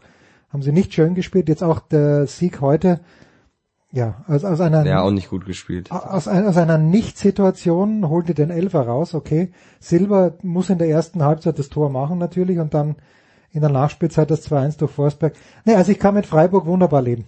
Ja, die haben ja auch gewonnen am Wochenende gegen Bochum. Genau. Also, Thomas Wagner kann wahrscheinlich nicht mit Freiburg. Der war im Stadion am Dienstag als alter HSV-Fan und hat mitgelitten, aber das war zu früh entschieden, dieses Spiel schon. ja. Aber wir haben ja noch das, noch ein Fußballteam. Bitte? Bei den Frauen. Ja, VfL Wolfsburg. da hat, da hat dein, dein Onkel gelitten. Ich weiß gar nicht, wie sehr er gelitten hat, aber der war doch dabei am. Er war dabei, er war sogar, glaube ich, Äh. er hat irgendein so ein VIP-Band mitgebracht. Ich weiß nicht, was man damit machen kann bei den Frauen. Aber er hat sich das Spiel angeschaut und die haben ge gewonnen gegen Bayern. Wie hoch? Weißt du das? Was noch? 3-1? Ich weiß es nicht. Ich weiß auch nicht mehr. Aber jedenfalls die Frauen von VfL Wolfsburg sind ins Pokalfinale eingezogen und eigentlich ähm, das richtige Highlight kommt ja erst am Freitag. Ja, ausverkauft. War Ja. ja, schon klar, schon länger, aber Lauter Frankfurt-Fans, die dort geblieben sind, die wollen unbedingt ganz zwingend FC Barcelona gegen FC Bayern Frauen im Halbfinale der VfL Champions, ah, VfL Wolfsburg, Wolfsburg Frauen genau. im Champions League Halbfinale anschauen. Also Ja. vielleicht nächste Woche dann. Vielleicht. Wir haben aber ja noch zwei Mann, ja, eine Mannschaft und dann noch eine Auswahl an Mannschaften. Ja, wir können natürlich jetzt, müssen wir natürlich schon sagen, letzte Woche haben wir Schalke reingenommen in unsere Power Rankings. Jetzt gewinnt Schalke in Darmstadt 5-2. Eigentlich kein Grund, dass Schalke rausfliegt aus den Power Rankings. Also, ja, aber Variation ist immer ja, wichtig. ja, bitte. Okay. Wir haben das DHB-Team für die Ja, WM-Qualifikation. also, aber weil nichts anderes los war. Bei aller Liebe. Gegen die Pharaoneninseln. Zweimal gewonnen, okay. Ja, Haken dran. Starker vierter Platz. Ja, genau. Und jetzt halt noch die, die Eishockeymannschaften. Ja.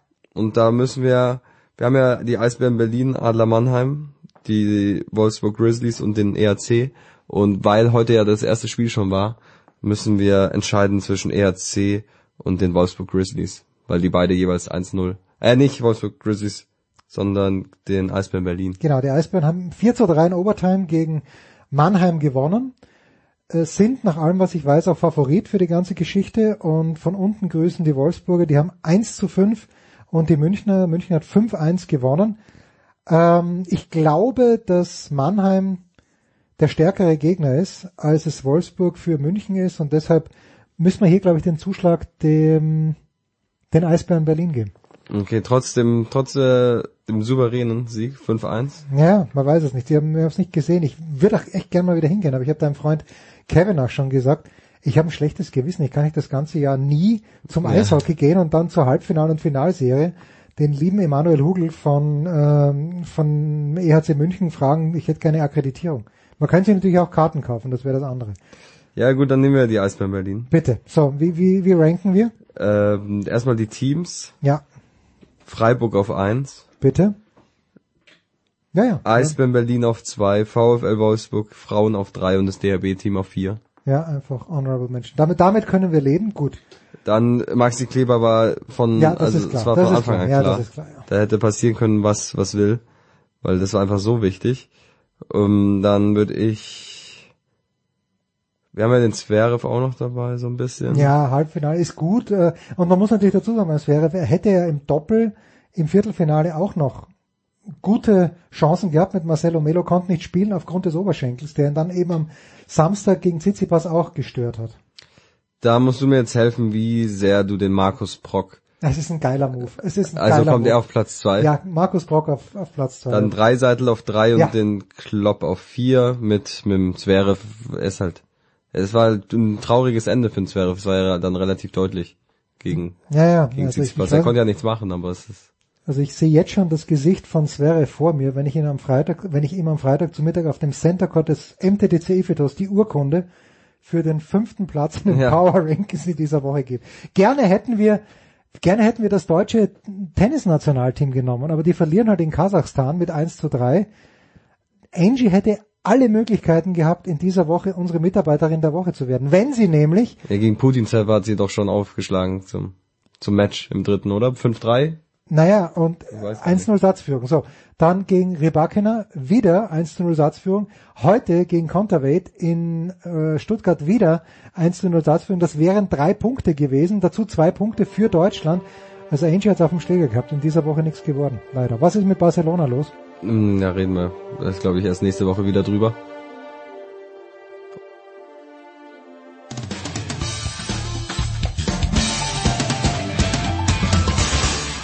Hallo, hier ist Herr Roskopf, Tischtennis-Bundestrainer und ihr hört Sportradio 360.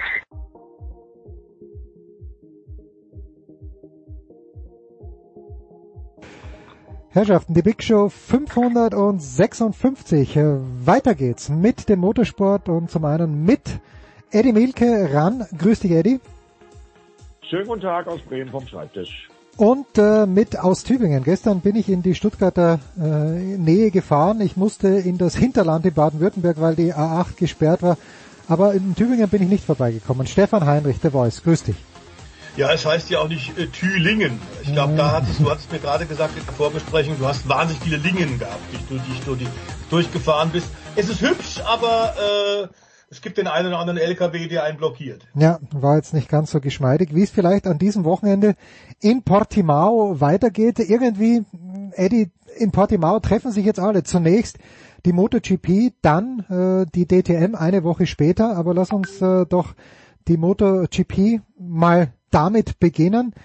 Ähm, ich, ich verstehe die MotoGP ja nicht mehr, seit Marc Marquez nicht mehr Dauerweltmeister geworden ist. Ein Jahr ist äh, schon mir vorne, dann war es äh, Quattararo, der vorne war. Ähm, also ich, ich kapier's nicht. Hast, hast du schon einen Grip bekommen für die Saison 2022, Eddie? Nee, ich glaube, das geht auch munter so weiter, weil äh, Portimao jetzt wieder eine völlig andere Rennstrecke, diese fantastische Berg- und Talbahn da an der Algarve. Äh, und ich könnte mir vorstellen, äh, dass da wieder ein paar Aspekte ins Spiel kommen, die wir bisher in dieser gar nicht gesehen haben. Äh, denn äh, das ging gestern ja schon los. Riesen Corso für Miguel Oliveira, der ja auf seiner Strecke und spätestens damit hat er sich in die Herzen der Portugiesen reingefahren und unsterblich als Sportler direkt hinter Cristiano Ronaldo. Äh, so rangiert er da in Portugal gemacht, als er da gewonnen hat. Ähm, also das ist eine faszinierende Berg- und Talbahn mit einer langen Geraden. Und wer weiß, wer es jetzt äh, an diesem Wochenende macht, vielleicht ist wieder jemand ganz anders vorne. Also das äh, könnte ich mir auch durchaus vorstellen. Fakt ist, es wird auf jeden Fall spannend und es wird definitiv sehr, sehr spektakulär.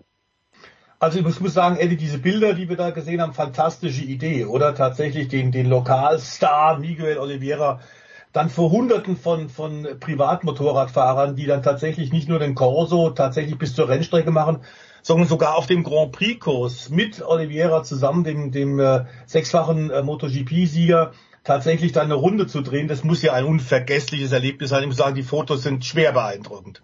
ja, sensationell, was die da gemacht haben. Und das war ja in den letzten Jahren auch schon so, da war es ja alles Corona ein bisschen eingeschränkter. Äh, aber da war es dann auch schon so immer, dass die im Corso ein Spalier ge gebildet haben äh, an der Rennstrecke. Äh, Miguel Oliveira, der ja in der Nähe von Lissabon wohnt, äh, der reist natürlich immer normalerweise mit dem Auto an, äh, da an die Algarve. Äh, ja, und dann ist er da empfangen worden. Und ja, wie gesagt, seitdem er gewonnen hat in der MotoGP, hat er portugiesische Sportgeschichte geschrieben. Und dazu muss man ja auch sagen, dass äh, auf dieser Rennstrecke in Portugal äh, MotoGP-Rennen ja letztendlich nur stattfinden, weil Portimao da eben auch Corona-bedingt ähm, in den Kalender gerutscht ist. Ja, und dann hat die MotoGP-Szene entdeckt, was das für eine fantastische Rennstrecke ist. Und sie ist fantastisch. Und jetzt sind sie im Kalender, haben einen Local Hero. Also viel besser geht's eigentlich nicht. Äh, Moment, The Voice. Ich dachte, und da bin ich natürlich jetzt äh, von Eddie aufgeklärt worden, ich dachte, dass Portimao in den Formel 1 Kalender gerutscht ist äh, und dass schon immer dort MotoGP gefahren wurde. Hat Portugal jetzt in diesem Sinne keine Motorradtradition? Doch, nee, die, hat, hat, hat, Portugal mit, mit Estoril. Ah, stimmt, ja, ja, ja, ja. Portimao hat es nie in den Kalender geschafft, weil es äh, natürlich eine Luxussituation für die Dorner ist, weil die haben halt immer äh, mehr äh, Bewerber, als dass sie Platz im Kalender haben. Also von daher äh, hat das auch ein bisschen mit Corona zu tun gehabt, dass Portimao da in den MotoGP-Kalender reingerutscht ist. Und jetzt will keiner mehr Portimao draußen haben. Also das ist auch klar. Übrigens in der Formel 1 ganz genauso, um das anzuschließen, denn äh, es war völlig klar, es ist eigene Rennstrecke, die für Tourenwagen und GT-Rennen gebaut mhm. worden ist.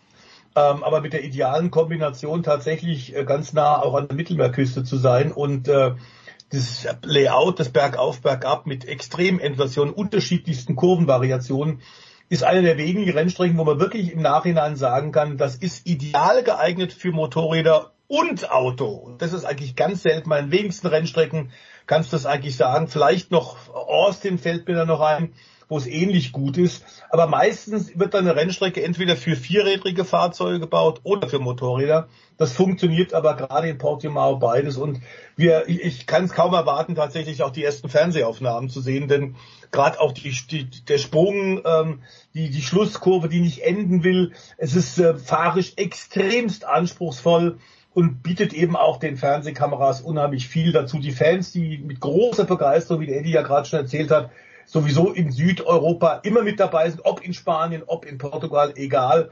Aber wenn du da noch einen Hero hast, den du anfeuern kannst, umso besser. Wir werden es ja in Imola jetzt auch erleben, die südländische Begeisterung an diesem Wochenende mit Ferrari. Ja, das werden wir uns dann gleich anschauen. Aber jetzt nochmal eine generelle Frage, Eddie. Wird denn im westlichen Europa, so wie wir es kennen, werden da überhaupt noch Rennstrecken gebaut oder ist man da, hat man nicht sogar vielleicht sogar schon zu viele Rennstrecken? Weil sonst würde man ja jede Berg- und Talbahn, würde man Portimao ja vielleicht nachbauen irgendwo anders.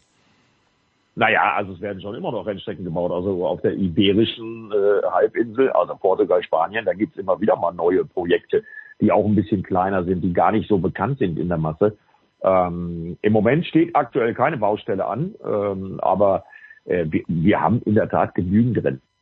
Und um das nochmal zu ergänzen, was sie da in Portugal gebaut haben, das ist schon sensationell auf 4,7 Kilometern, 15 Kurven äh, mit einer 969 Meter langen Geraden aber äh, eben halt auch 12 Prozent Gefälle und 6 Prozent Steigung. Äh, das ist wirklich der absolute Hammer. Und solange wir solche Rennstrecken haben, die dazu auch noch sicher sind, die für die Fans äh, perfekte optische Eindrücke bieten, ja, da brauchen wir erstmal über Umziehen, nicht nachdenken. Fakt ist, Portimao hat Estoril, was ja ein bisschen in die Jahre gekommen ist, äh, so ein bisschen den Rang abgelaufen. Trotzdem, ich äh, wiederhole es nochmal, wir haben bisher drei Rennen gehabt äh, mit der MotoGP in Portimao drei verschiedene Sieger. Hm. Miguel Oliveira, Fabio Quattararo und Pecco Bagnaia. Top-Speed-Werte werden auch hier wieder bei der fast ein Kilometer langen Geraden über 350 kmh sein im idealen Fall. Ja, und äh, von daher, das ist die Rezeptur fürs Wochenende. Und ich glaube, der ganze Trost der MotoGP freut sich jetzt vor allen Dingen auch, weil direkt ein Wochenende später ist ja dann schon Jerez de la Frontera. Und das ist ja auch ein Kultrennen. Äh, also fahren dann ein bisschen weiter von der Algarve, dann eben halt rüber nach Spanien, äh, der, der, der ganze MotoGP-Paddock. Ähm, ja, zwei Rennen direkt hintereinander zum Europa-Auftakt. Äh, ich glaube, die Stimmung ist ganz gut im MotoGP-Fahrerlager und es bleibt definitiv spannend, da bin ich sicher. Der Voice jetzt nur mal für mich, also ich sehe, wie sich eine Rennstrecke wie Portimao, die trägt sich, okay, große Veranstaltungen. Aber gibt es denn genug, unter Anführungszeichen, Hobby-Rennfahrer, die äh, Rennstrecken einfach dadurch am Leben erhalten, dass sie, dass sie dort sich mal für einen Tag einmieten. Funktioniert das, wie funktioniert das in Deutschland? Also Hockenheimring und Nürburgring, ja, sehe ich. Ähm, in Österreich, okay, ist es wurscht, weil Red Bull das eh alles zahlt. Aber so eine normale Rennstrecke gibt es, ist die Szene groß genug? Ja, momentan schon. Das Problem ist sogar äh, in Deutschland, speziell ist in Deutschland, dass wir äh, mit dem Lausitzring, mit Oschersleben, mit Hockenheim und Nürburgring äh, Rennstrecken haben, auf denen auch offiziell äh, vor Öffentlichkeit Rennen fahren können. Wir haben noch den Bilsterberg, aber da ist es eine reine Teststrecke, dürfen keine Zuschauerveranstaltungen stattfinden. Ähm, hat auch nur ein FIA 3 Grade, also da DTM oder so dürfte da nicht fahren, weil zu eng. Also das Problem ist die Industrie, die wegen Testfahrten natürlich auch Rennstrecken naturgemäß mhm. braucht, und zwar nahezu jeden Tag in der Woche. Und viele deutsche Automobilhersteller müssen oft ins Ausland gehen, weil die Rennstrecken in Deutschland dermaßen ausgebucht sind, ähm, dass da keine Zeit mehr ist. Äh, also es wäre durchaus, glaube ich, noch, noch Raum. Äh, aber aktuell ist es, glaube ich, das hängt natürlich auch mit Umweltschutz zusammen. Das ist ja auch einer der Gründe, warum der Rallye-Sport in Deutschland äh, nicht mehr so diese Popularität hat wie noch zu Walter Reuers Zeiten. Ähm, auch das hängt natürlich mit dem äh, Umweltschutzgedanken zusammen in der wilden Walachei äh, quer durch die, durch die Weinberger, durch die Wälder, durch die Wiesen zu fahren, ist schwierig zu vermitteln. Und du hast sofort diverse Bürgerinitiativen gegen dich.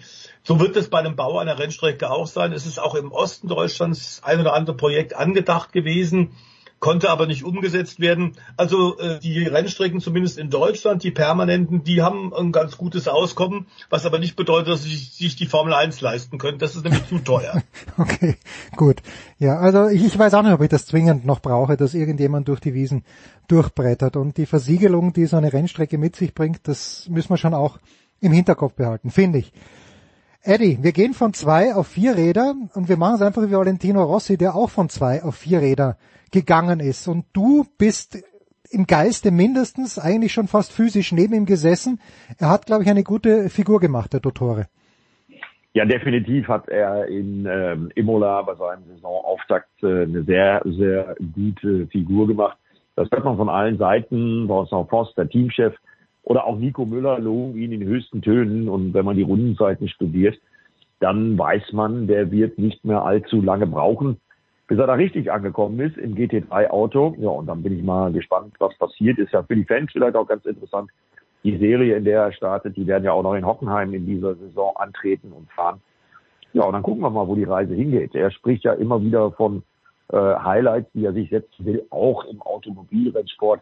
24-Stunden-Rennen. Le Mans wird immer wieder erwähnt von ihm und seinem Management, aber durchaus auch eine Möglichkeit, 24 Stunden Nürburgring. Da träume ich ja immer noch vorne, warum nicht? Fakt ist, er hat jetzt schon an seinem ersten Auftritt gezeigt, äh, dass er schnell genug ist, dass er da mithalten kann. Ähm, wurde mir von Nico Müller auch bestätigt, äh, dass das ein Ausnahmefahrer ist und äh, der wird nicht allzu lange brauchen. Ich weiß nicht, wie Stefan das sieht, bis er da richtig angekommen ist. Ja, ist gar keine Frage. Also tatsächlich, äh, vor allem auch den Long Run hat man das, äh, und genau der von dir genannte Vergleich ist ja auch schon ein besonderer. Fährt da tatsächlich im, im äh, hervorragend aufgestellten WRT-Team, die enorme Erfahrung im GT-Bereich haben und eben auch mit Audi, fährt das Auto und teilt sich das mit dem zweifachen DTM-Vizemeister Nico Müller und mit einem anderen Audi-Werksfahrer, nämlich Frederik Verwisch, der quasi im GT-Auto wohnt. 24 mhm. Stunden und 365 Tage im Jahr auf allen Ecken des, des, äh, der Erde äh, mit diesem Auto schnell unterwegs ist. Und wenn du solche Teamkollegen hast, wirst du daran gemessen. Über den Long Run hat er tatsächlich im Schnitt etwa ein Zehntel auf Nico Müller verloren. Und das bei seinem ersten hochprofessionellen äh, Autorennen, muss man sagen, ist fantastisch. Also er konnte jetzt schon mit etablierten GT3-Fahrern mithalten. In der Gold Trophy hat er die eh alle äh, in, den Sack gestellt. Das ist also ganz außergewöhnlich und zeigt, was für ein Fahrtalent auch auf vier Rädern der, der Wale der Doktor einfach hat. Eddie, wie groß wäre der Gewinn für die DTM, wenn Valentino Rossi mitfährt? Oder braucht die DTM jemanden wie Valentino Rossi nicht? Also ich glaube, jede Serie kann jemand wie Valentino okay, gebrauchen. Gut, das gut, hat man ja jetzt auch gesehen. Das hat man ja jetzt auch gesehen, was in Imola los war äh, bei seinem Auftaktrennen. Äh, da brauchten die, glaube ich, zum ersten Mal in der Rennserie Security äh, rund um die Box äh, von WRT. Äh, das hat in der Rennserie vorher nicht gegeben. Aber zack, waren die Zuschauer da und das wird man auch bei allen anderen äh, Rennen in der Serie sehen, äh, dass das natürlich ein absoluter Zugewinn ist. So was ähnliches werden wir ja jetzt in der äh, DTM auch erleben mit Sebastian Glück. Das wird sicherlich auch für viel, viel Aufmerksamkeit sorgen. Aber Valentino Rossi ist schon eine unglaubliche Weltikone des Motorsports. Mhm. Ähm, und da gibt's ja nicht so viele von. Äh, deswegen, äh, jede Serie darf sich glücklich schätzen, wenn sie so einen Star wie Valentino Rossi im Feld haben. Ja, und äh, natürlich wäre das begrüßenswert, wenn er irgendwann mal in der DTM fährt.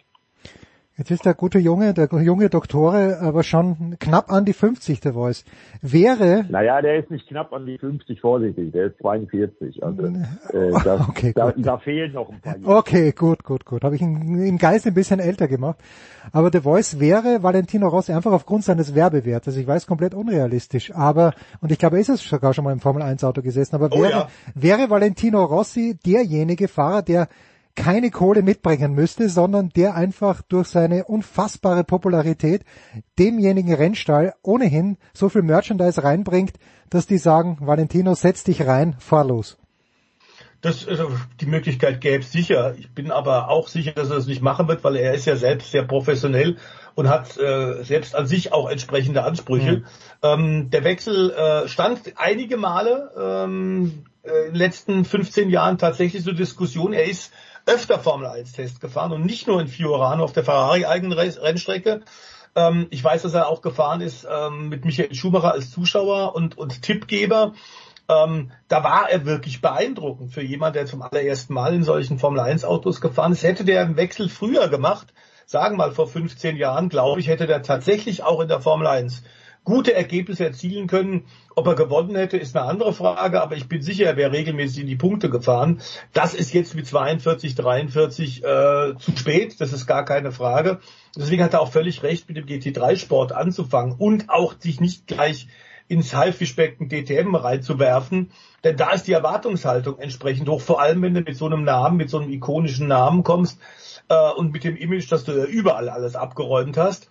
Es ist völlig richtig, dass er jetzt auf der Langstreckenserie und diese GTWC, die ehemalige Blancpain Endurance Rennserie, ist von den, von den äh, Anzahl der Startern her die größte GT-Rennserie der Welt. Und da gibt's viele auf allen Kontinenten. Aber dies ist die größte der Welt, wo tatsächlich Fahrer aus über 40 Nationen mitfahren, Top-Teams dabei sind, Top-Fahrer und genau die Möglichkeit, dass er jetzt nicht wie in der DTM alleine ein Auto fährt, sondern sich den Cockpit teilt und damit von den Profis, den Autoprofis neben sich, wie Nico Müller, wie Frederik Werbisch, auch noch eine Menge mitzunehmen, eine Menge noch zu lernen, ist der völlig richtige Weg. Und ich bin ziemlich sicher, Gerhard Berger wird da nicht locker lassen in den nächsten Jahren. Mich würde das nur abschließend interessieren, Eddie, was, was bekommt man damit? Also was sagt einem Nico Müller? Was würde er mir, der ich äh, seit 30 Jahren Auto fahre oder seit 35 Jahren noch nie ein Rennen gefahren ist, aber was, was kann er dir, was gibt er einem damit auf den Weg? Wo zu bremsen ist, wie schnell man die Kurve rein rausfährt? Was sind so die ersten Hinweise, die ein absoluter Rookie bekommt? Ja, ja, genau das sind die Hinweise. Und dann geht man an den Computer und liest die Daten aus. Und einer wie Valentino Rossi, der dieses analytische Arbeiten natürlich aus der MotoGP kennt, der weiß schon ganz genau, was er dann wo auf einen Nico Müller oder auf einen Frederik Verwisch verliert. Und der wird das dann in den nächsten Stints versuchen umzusetzen. Hm. Ob wir beide das allerdings könnten, wage ich zu bezweifeln. Also dann würden jetzt die besten Tipps und auch die besten Ingenieure am Computer, äh, ich glaube, nicht unbedingt helfen. Dafür sind wir einfach vom Grundspeed zu weit weg von äh, echten professionellen Rennfahrern. Aber an Valentino Rossi, der wie gesagt dieses analytische Arbeiten kennt, der das Arbeiten mit den Ingenieuren, mit den Daten äh, verinnerlicht hat in den vielen, vielen Jahren MotoGP, der kann solche Tipps natürlich sehr wohl umsetzen. Und genau, das hat er ja jetzt auch schon gezeigt. Der gute alte Grundspeed. Gut, den gibt's in der Formel 1 auch wieder bei Ferrari, erstaunlicherweise. Darüber sprechen wir gleich mit The Voice, mit Stefan Ehlen. Eddie, ich danke dir ganz herzlich. Werden wir dich an diesem Wochenende irgendwo hören? Ja, aber nur im Fußballbereich. Ansonsten läuft die. Vorbereitung äh, auf ansonsten läuft die Vorbereitung auf die DTM. Ja, ja, ich mache noch ein Drittligaspiel für die Magenta-Kollegen an diesem Wochenende. Aber im Fokus steht wirklich der Saisonauftakt, äh, auf den ich mich richtig, richtig freue mit diesem Granaten äh, Fahrerfeld, mit diesem äh, sechs verschiedene Marken mit 28 oder 29 Autos in der DTM und dann eben halt auch in Portimao, äh, was für mich eine ganz besondere Gegend ist, weil ich habe da mal, als ich jung war, mit 18, 19, zwei Jahre lang gewohnt, ganz in der Nähe in Lagos. Und äh, da freue ich mich drauf. Und alle, die aus dem DTM-Umfeld schon in Portimao mit dem GT3-Auto testen waren, sind komplett begeistert und äh, freuen sich drauf. Das wird ein großes Wochenende und da werden wir dann wieder alle Sessions live covern, also übernächstes Wochenende auf ran.de alle Trainingssessions, ja, und dann eben Samstag und Sonntag dann auch die ersten beiden Saisonrennen der DTM und die werden ja, glaube ich, insgesamt in der deutschen Motorsportszene, Stefan, ich weiß nicht, ob du es auch so siehst, wirklich anhand dieses pickepackevollen Feldes mit großer, großer Spannung erwartet. Natürlich wird es mit großer Spannung erwartet, denn äh, dieses Brückenjahr 2021 ist ja sportlich auch besser gelaufen als gedacht mit dem Starterfeld von damals 19 Autos über die gesamte Vorjahressaison. Keiner wusste, ob das nach Klaas Wann, so weil so kurzfristig die Rückzüge kamen, vor allem von Mercedes, ob das überhaupt klappen wird. Sportlich war das letztes Jahr schon wirklich toll und spannend bis zum ganz großen Finale am Norrisring. Und in diesem Jahr können wir dann mit Sicherheit auf noch sehr viel mehr Kämpfe hoffen und auf ein deutlich größeres Favoritenfeld, auf ein Feld von mindestens 15 Fahrern, glaube ich, die aufs Treppchen fahren können, wenn nicht sogar gewinnen können. Da ist alles komplett offen und schön ist tatsächlich, dass wir auch den Vergleich haben zwischen der DTM und der, dem anderen Konzept im GT-Sport, nämlich dem ADAC GT Masters, wo sich ja zwei Fahrer ein Auto teilen was dann tatsächlich für Gentleman Driver und für semi-professionelle Fahrer gut geeignet ist, die dann einen Profi dazuholen können, um dann selbst auch besser zu lernen. Also ich glaube, in diesem Jahr äh, können wir aus deutscher Sicht für den nationalen Motorsport uns tatsächlich noch die Hände reiben, uns zurücklehnen und sagen, super. Das machen wir jetzt auch und versuchen nächste Woche, obwohl Edisch natürlich schon in absoluter Vorfreude und Vorbereitung ist, ihn vielleicht doch zu erwischen. Kurze Pause.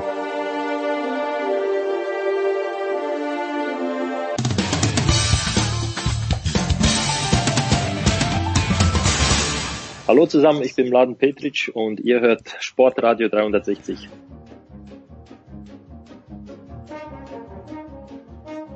Herrschaften, weiter geht's in der Big Show 556 mit dem Motorsport. The Voice ist am Start geblieben, neu dazugekommen. Im deutschen LA, wie der Voice vorhin gesagt hat, ist Stefan Eden aus Landshut. Servus Stefan.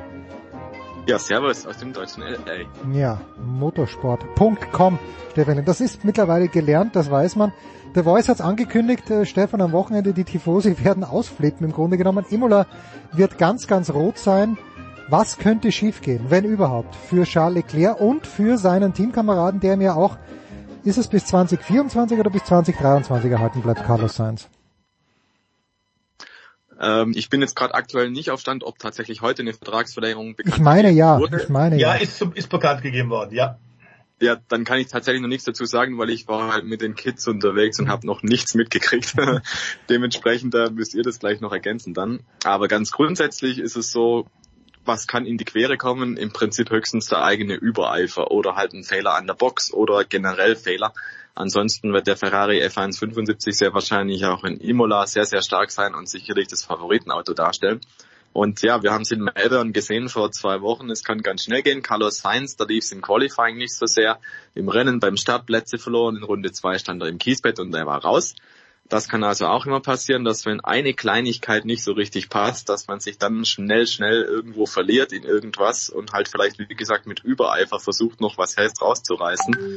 Und das ging halt für ihn dann schief und wichtige Punkte waren weg. Und das darf halt auf keinen Fall passieren. Im Prinzip, du sagst es schon, Ferrari kann das Ding eigentlich nur gewinnen und wenn es normal läuft, dann muss Ferrari in Imola auf der Pole Position stehen und dann muss Ferrari das Ding auch gewinnen. Und sehr wahrscheinlich, das zeigen so die vergangenen Wochen, Charles Leclerc, der kommt ein bisschen besser zurecht mit dem Fahrzeug. Deswegen mein Tipp wäre, Charles Leclerc, der aktuelle WM-Spitzenreiter, der gewinnt auch in Imola. Und ja, es werden dann durchaus Ferrari-Festspiele. Jetzt haben wir jahrelang diese Mercedes-Dominanz beklagt, aber The Voice irgendwie, wenn jetzt ein anderes Team dominiert, für eine halbe Saison nehme ich es hin. Du auch. Ja, auf jeden Fall. Zumal muss man sagen, die Formel 1 natürlich Ferrari braucht. Es ist überhaupt gar keine, gar keine Frage. Dieser Mythos ist äh, jetzt vor allem auch in diesem Jahr 2022 mit dem 75-jährigen Jubiläum äh, der Marke des, des Cavallino Rampante ist, ist für die Formel 1 äh, ein, ein absolutes Muss, ein absoluter Bringer. Äh, die die äh, Millionen von Fans weltweit, äh, die, die tatsächlich die, den, den roten Rennern immer die Daumen drücken und mit ihrer großen Begeisterung, das ist ja wirklich auch wieder vergleichbar mit dem, was wir haben, diese Anhängerschaft von Valentino Rossi die sind auf jeder Rennstrecke, egal auf welchem Kontinent, immer dabei, sind immer lautstark, sind immer fröhlich, zeigen immer Fahren und, und äh, geben, geben Rauchzeichen. Das brauchst du einfach. Und ich bin sicher, die, die Emilia Romagna wird, wird in, an diesem Wochenende beben. Ähm, ich glaube allerdings, das sollte man vielleicht dazu noch sagen, zu dem, was der Stefan Ehlen gesagt hat. Äh, Sainz hat ja da tatsächlich den Fehler auch auf die Kappe genommen und in, in Melbourne, wie beschrieben, und hat auch gesagt, scheiße, der ist jetzt wirklich unter Druck. Also völlig klar, dass es natürlich ein Vertrauensbeweis ist, dass der Vertrag bis einschließlich 2024 verlängert wurde. Ich glaube, dass es auch eine wirklich starke Fahrerpaarung ist äh, für das Team, für die Scuderia. Aber klar ist auch, will er nicht jetzt sehr früh in der Saison schon in die Rolle des Wasserträgers abgleiten äh, und als Nummer zwei abgestempelt werden, muss der Carlos jetzt ein fehlerfreies Wochenende zeigen. Hm. Und so viel zum Thema Druck, äh, der muss jetzt liefern. Zumal das Auto tatsächlich ja auf einer Stelle Runde schnell die Reifen zündet, plus die Reifen auch dann über die lang, äh, lange Distanz nicht auffrisst. Es ist ein, ein, hat eine fantastische aerodynamische Balance und hat am wenigsten momentan Probleme mit diesem Bouncing, das nach wie vor ja alle Teams beschäftigt und das auch in Imola ein ganz, ganz großes Thema sein wird. Aber was heißt das jetzt, Stefan Ehlen? Also Ferrari bis 2024. Vertrag von George Russell weiß ich nicht, aber wird jetzt auch jetzt nicht im nächsten Jahr schon wieder zu Ende gehen. Lewis Hamilton fährt so lange er mag im Mercedes und bei Red Bull scheint die Fahrerpaarung auch sicher zu sein auf die nächsten Jahre. Was heißt das für Mick Schumacher, den ja viele gerne und er sich wahrscheinlich wohl selbst am meisten bald in einem besseren Team sehen würden? Naja, der wird jetzt wahrscheinlich erstmal auf Abwarten setzen müssen. Ganz grundsätzlich haben wir das ja schon erlebt bei Mercedes. Die haben ihre Fahrer ja auch immer wieder für Jahre geparkt. George Russell, der fuhr ja drei Jahre bei Williams hinterher, bevor er jetzt im vierten Jahr in der Formel 1 im Top-Auto sitzt. Und so ähnlich könnte es auch bei Mick Schumacher laufen, vorausgesetzt, er beweist sich jetzt in diesen nächsten tatsächlich ein, zwei, drei Jahren. Also kann natürlich auch immer sein, dass ein Vertrag irgendwo vorzeitig aufgelöst wird, dass dann noch irgendwo was passiert. Ne? Muss ja nicht unbedingt bedeuten, dass manche Verträge bis zum Ende ausgefüllt werden. Das hat in der Formel 1 auch schöne Tradition, dass das dann öfter mal auseinandergeht und zwar mhm. früher als geplant. Aber ganz grundsätzlich scheint Ferrari mit der Entscheidung für Carlos Sainz bis 2024 auch ein Stück weit zu sagen, nee, den Mick auf absehbare Zeit sehen wir den nicht bei uns. Und das ist natürlich schon auch irgendwo ein kleiner Fingerzeig jetzt. Und ja, ich meine, der Saisonauftakt für Mick Schumacher, der war nicht besonders gut, das muss man wirklich sagen. Der Magnussen ist ihm da regelrecht um die Ohren gefahren, da muss er sich schon sehr strecken. Und insofern muss er im Prinzip diese Ferrari-Entscheidung jetzt auch als eben solche begreifen, dass er sich halt zu bewähren hat.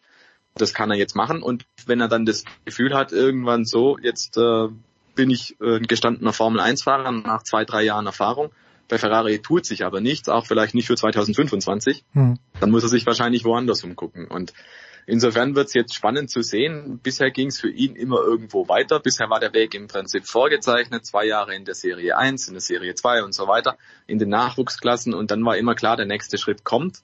Und jetzt ist es auf einmal in der Formel 1 halt nicht mehr ganz so klar. Bisher war irgendwo am Horizont halt die Chance, ja, irgendwann winkt dann mal Ferrari. Und man hat tatsächlich ja auch schon einige äh, Medien gehabt, die ihn da ins Ferrari Cockpit reingeschrieben haben. Er hat seinen ersten Formel 1 Test überhaupt mit Ferrari absolviert. Also schon irgendwo klar, dass das die Zielsetzung sein muss. Aber jetzt kann man den Eindruck kriegen, so unbedingt der Wille, der Wunsch, dass das auch tatsächlich so eintritt, der ist jetzt nicht mehr vorhanden. Deswegen bin ich sehr gespannt.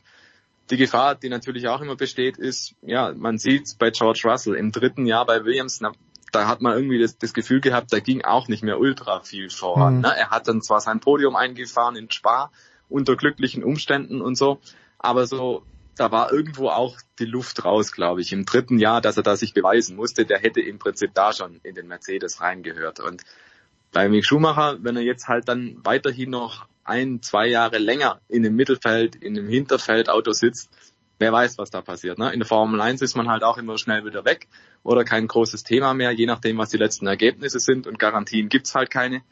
Und ja, dann muss man halt mal gucken, wo man dann steht. Aber das Wichtige für ihn ist jetzt erstmal Magnussen bügeln und ich verwende absichtlich bügeln, weil einfach nur gerade so vorne liegen, das dürfte nicht ausreichen für Ferrari. Hm. Jetzt haben wir beim letzten Grand Prix ja The Voice diesen, diesen Husarenritt, möchte ich sagen, von Alex Albon gesehen, der 57 Runden waren es, glaube ich, in Australien mit den harten Reifen gefahren ist und eine schnelle dann mit den roten Reifen, weil er eben noch in die Box musste.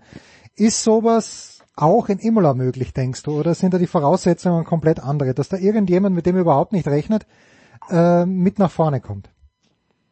Halte ich für eher unwahrscheinlich, ähm, denn eins ist auch klar, ähm, Imola ist eine Rennstrecke, auf der du anders als in Australien äh, eigentlich schwieriger überholen kannst. Hm. Wir haben in diesem Jahr gesehen, mit dem neuen Konzept, diese neue Generation der 2022er Formel 1 Autos ist das Hinterherfahren aufgrund der geringeren Luftverwirbelung, der äh, kürzeren Dörte eher wirklich einfacher geworden. Dieses Konzept, was sich die FIA überlegt hat, hat wirklich tatsächlich funktioniert. Aber Imola ist an einigen Stellen immer noch ziemlich schmal. Mhm.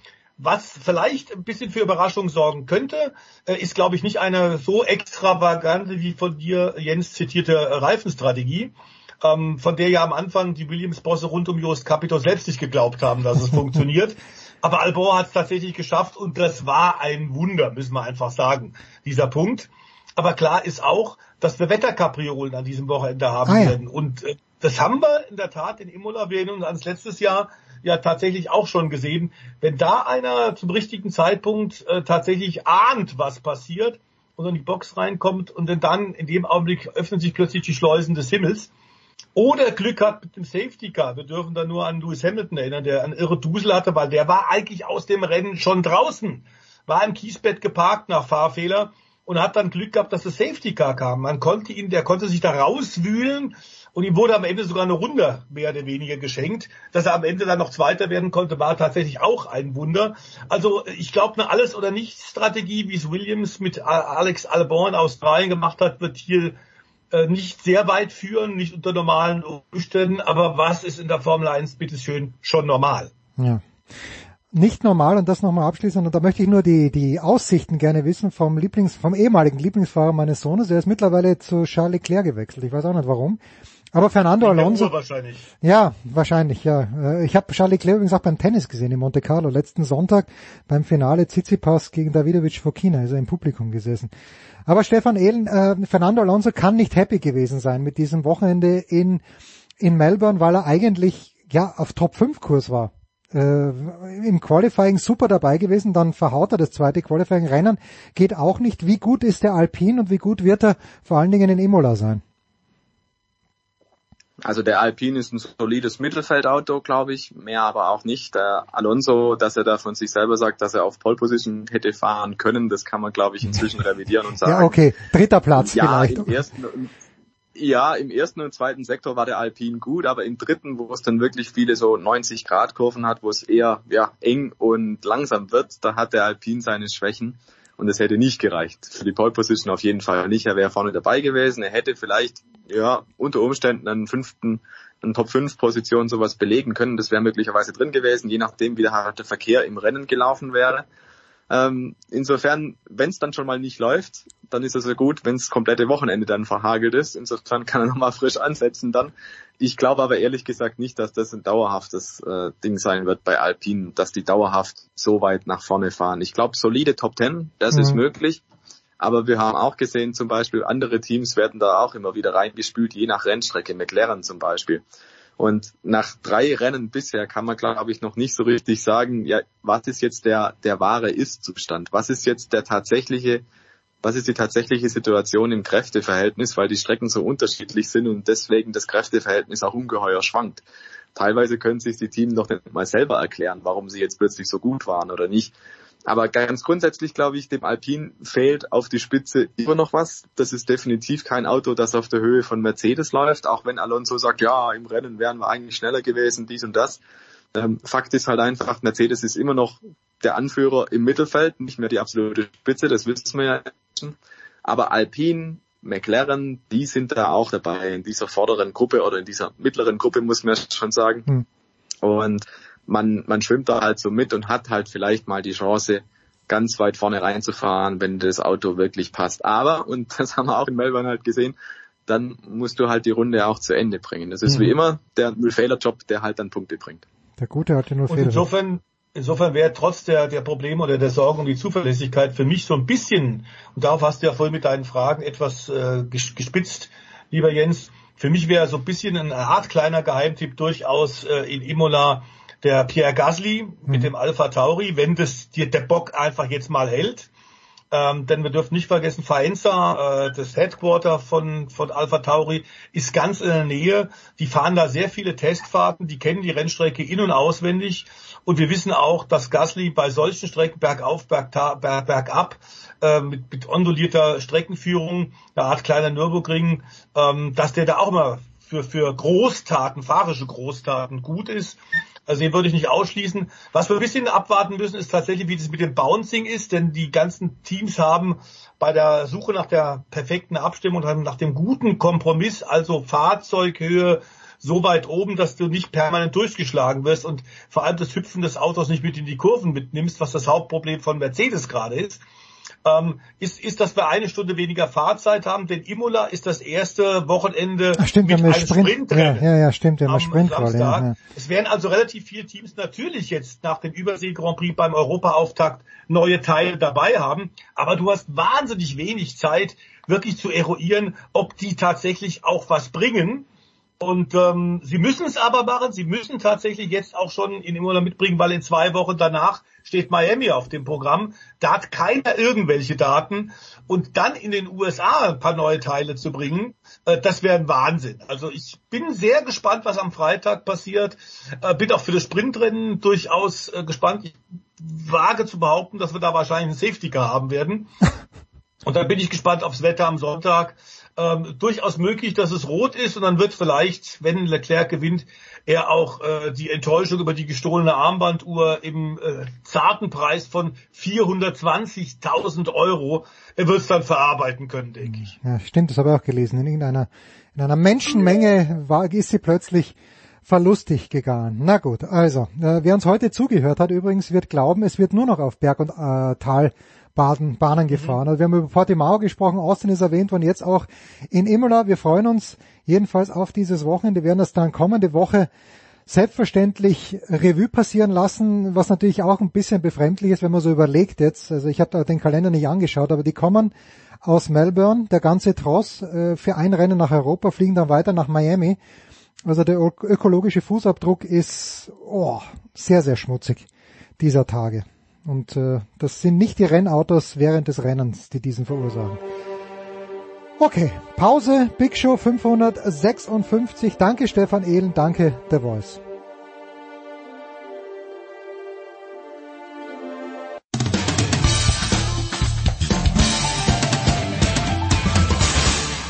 Grüß euch, hier ist der Werner Schlager und ihr hört Sportradio 360.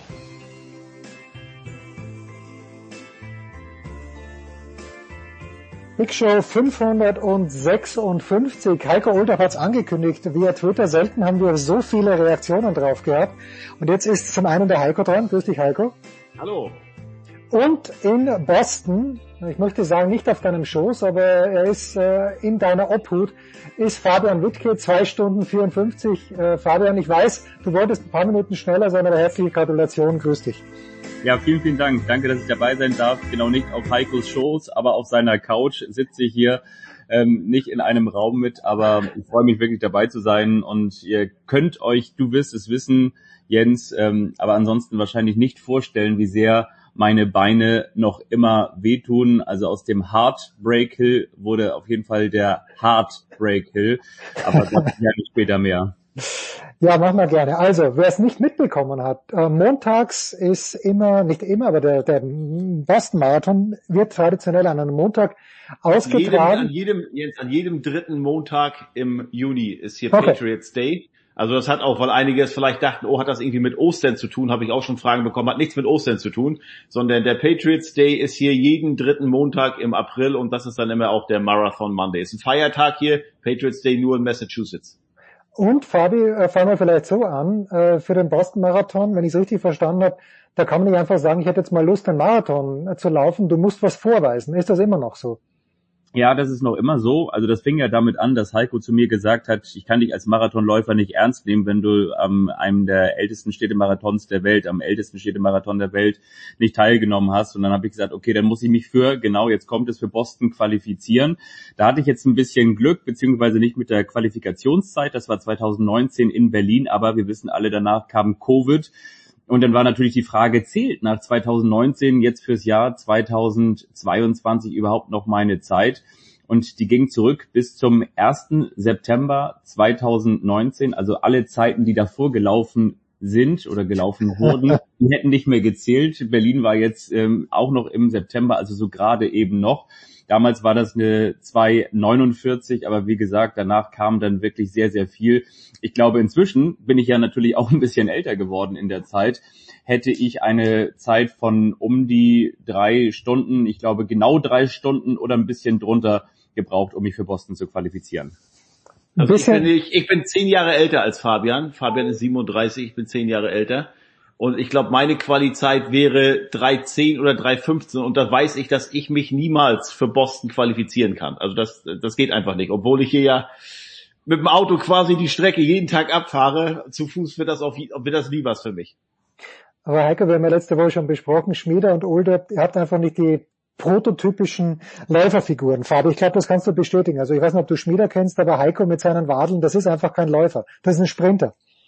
Ja, genau, würde ich auch so sagen. Und vor allen Dingen muss man auch ganz ehrlich sagen, also man kann das Cheering, also das Anfeuern und das Supporten drumherum nicht besser gestalten. Also Heiko hat da dermaßen die Preise versalzen, in die Höhe getrieben. Das fing damit an, dass er uns vom Flughafen abgeholt hat, erstmal eine City-Tour gegeben hat.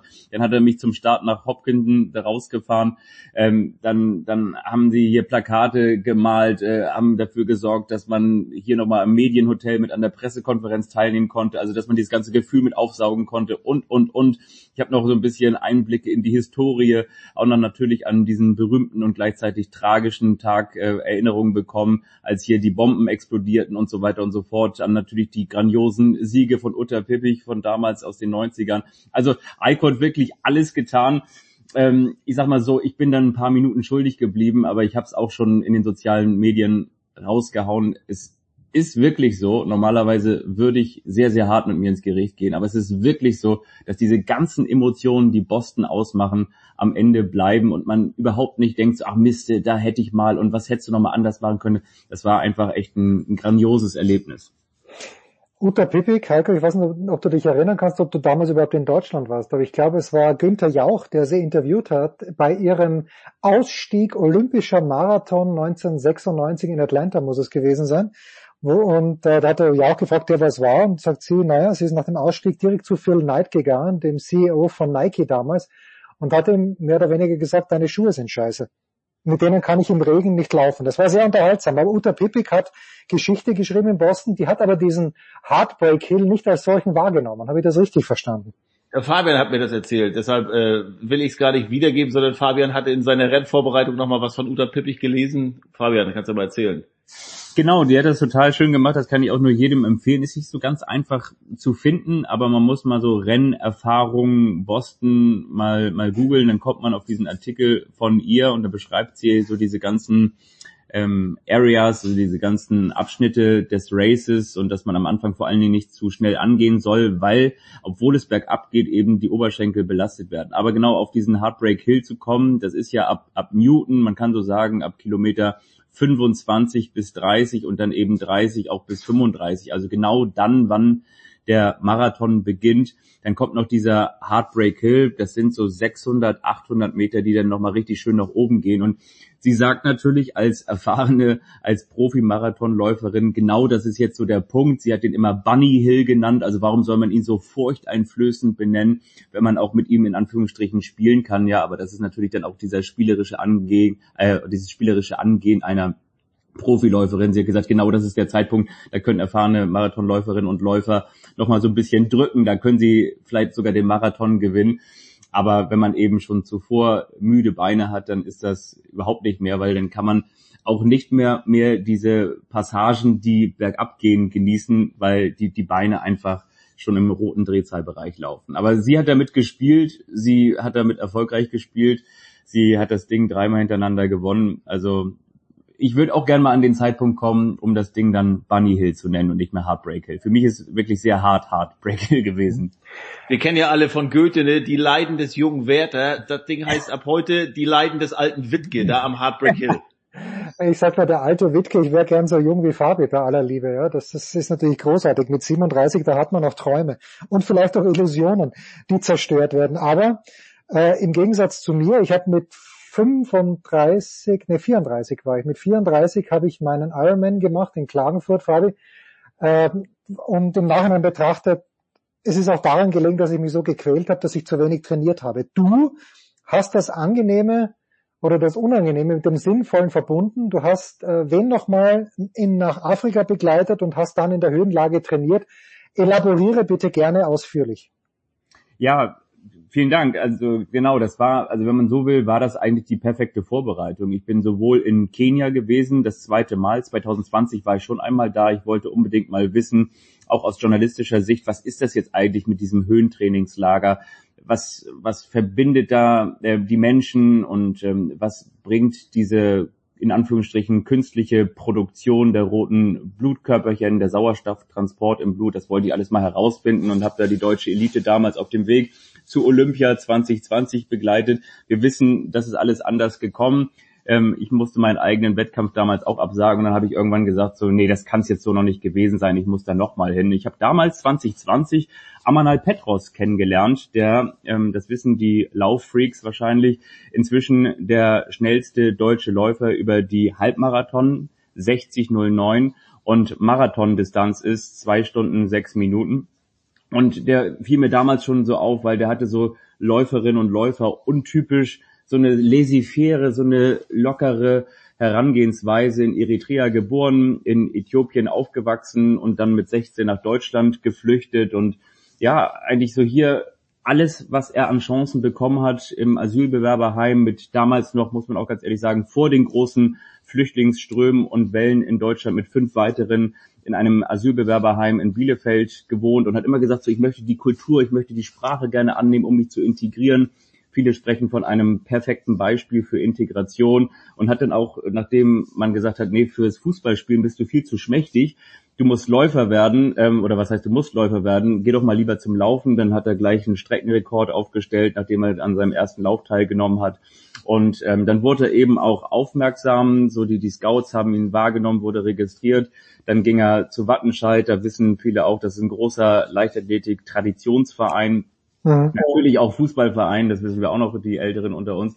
Aber auf jeden Fall ähm, nahm so in Anführungsstrichen das Schicksal seinen Lauf und ähm, der ist dann immer schneller und schneller und schneller geworden und hat sich mit seinem allerersten Marathon direkt für die Olympischen Spiele qualifiziert, dann 2021 und ähm, hat mit dem weiteren Marathon dann ähm, sowohl den deutschen Rekord von Arne Gavius geknackt und und dann noch einmal im vergangenen Jahr ist er diese 206 gelaufen. Also wirklich eine unfassbare, fast schon kitschige wie Phoenix aus der Asche Geschichte. Und ja, diese Geschichte haben wir, Kollege vom NDR, äh, Michael Maske und ich äh, nacherzählt. Und dieser Dokumentarfilm, der läuft am kommenden Sonntag zum Hamburg-Marathon im NDR Fernsehen und ist aber auch schon am Tag zuvor, sprich am Sonnabend Samstag zu sehen in der ARD Mediathek. Und das ist echt eine, eine ganz, ganz tolle Geschichte. Das hat jetzt nichts mit den Autoren zu tun, sondern vielmehr mit dem Läufer. Das ist wirklich ähm, ein, ein ganz toller Typ und ähm, eine ja wirklich herzerwärmende Geschichte. Aber du warst, Fabian, ihr habt, was habt ihr fünf Tage gedreht und du bist noch sieben Tage länger geblieben, ne? Um dich zu vorzubereiten. Genau, also das war so, wir haben fünf Drehtage bekommen. Natürlich ist das von Deutschland nach Nairobi dann für fünf Tage in Anführungsstrichen rüberfliegen sehr knapp bemessen, aber so ist es natürlich. Und dann habe ich gedacht, okay, wenn ich jetzt ohnehin schon mal da bin, also wenn ich die Flüge erstattet bekomme, dann muss ich da jetzt auch noch in Anführungsstrichen Urlaub dranhängen. Das war natürlich kein Urlaub, sondern ich bin da mit ähm, den, den Schöneborn-Zwilling, also beziehungsweise mit der einen, mit Rabea Schöneborn, die auch zur deutschen Spitze gehört, die ist jetzt gerade in Hannover, eine 2,27 gelaufen, ähm, die sich auch schon für die WM und EM qualifiziert hat. Da mit der habe ich dann so ein bisschen in Anführungsstrichen mittrainiert, mit Amanal Petros habe ich natürlich nicht mittrainiert aber dem habe ich dann mal über die Schulter geschaut, beziehungsweise da haben wir für das Filmmaterial noch ein bisschen gesammelt. Und ich sag mal so, immer wenn die deutschen Frauen einen lockeren Tag hatten, dann konnte ich die Hälfte von dem vielleicht mal mitmachen. Und ähm, so war das da genau in der Höhe. Und dann habe ich da noch eine Woche rangehangen. Und ich habe auch in, in Portugal noch mal zehn Tage trainiert in Montegordo. Das ist eigentlich auch da unten an der Algarve ein, ein Ort, an dem viele Triathleten und viele Läuferinnen und Läufer trainieren und noch einen Satz kurz dazu. Ich habe mir das auch noch mal so angeschaut. Man gibt, es gibt ja mittlerweile diese Apps, ne? also für, für Garmin-Uhren gibt's natürlich auch für Polar und andere Uhren. TomTom hast du nicht gesehen. Ich habe es mir auch wirklich noch mal angeschaut. Also es waren wirklich gestern nur die Beine, in Anführungsstrichen, die gestorben sind, ähm, weil ich bin die ganze Zeit mit einem Puls von, von 158 gelaufen. Ne? Und okay. das ist das ist wirklich nicht, nicht sonderlich hoch. Und von daher, ich ähm, bin einfach wirklich mit den, mit den Bergen nicht klargekommen. Und ich kann auch nicht mal sagen, dass ich nicht gut vorbereitet war. Ich war top vorbereitet. Aber ähm, mehr war einfach nicht möglich. Das Interessante ist ja hier, Jens, dass Boston ja kein, kein Weltre keine Weltrekordstrecke ist, weil der Start höher liegt als das Ziel. Und das könnte vielleicht dazu verleiten, dass man denkt, ach, hier geht's nur bergab. Und das ist ja zum Anfang ist es durchaus der Fall, aber dann halt an diesen neuralgischen Punkten, wo ja der Mann mit dem Hammer kommt, da geht's halt stetig bergauf und das ist halt äh, das Brutale. Und Fabian hat dann auch erzählt, selbst so die, die kleinen, die würde man wahrscheinlich als, als Autofahrer ja sowieso nicht und selbst als Fußgänger wahrscheinlich als Anstiege gar nicht wahrnehmen. Ne, da gibt's zum Beispiel, du kommst, äh, die letzten Meter sind Commonwealth Avenue, da biegst du rechts hoch auf die Hereford und dann oben links auf die Bolzen und dann hast du noch ungefähr 600, 700 Meter bis zum Ziel. Diese Hereford, das geht ganz leicht hoch als Fußgänger nimmst du das gar nicht wahr, aber als Läufer ist das halt dann nochmal brutal gewesen.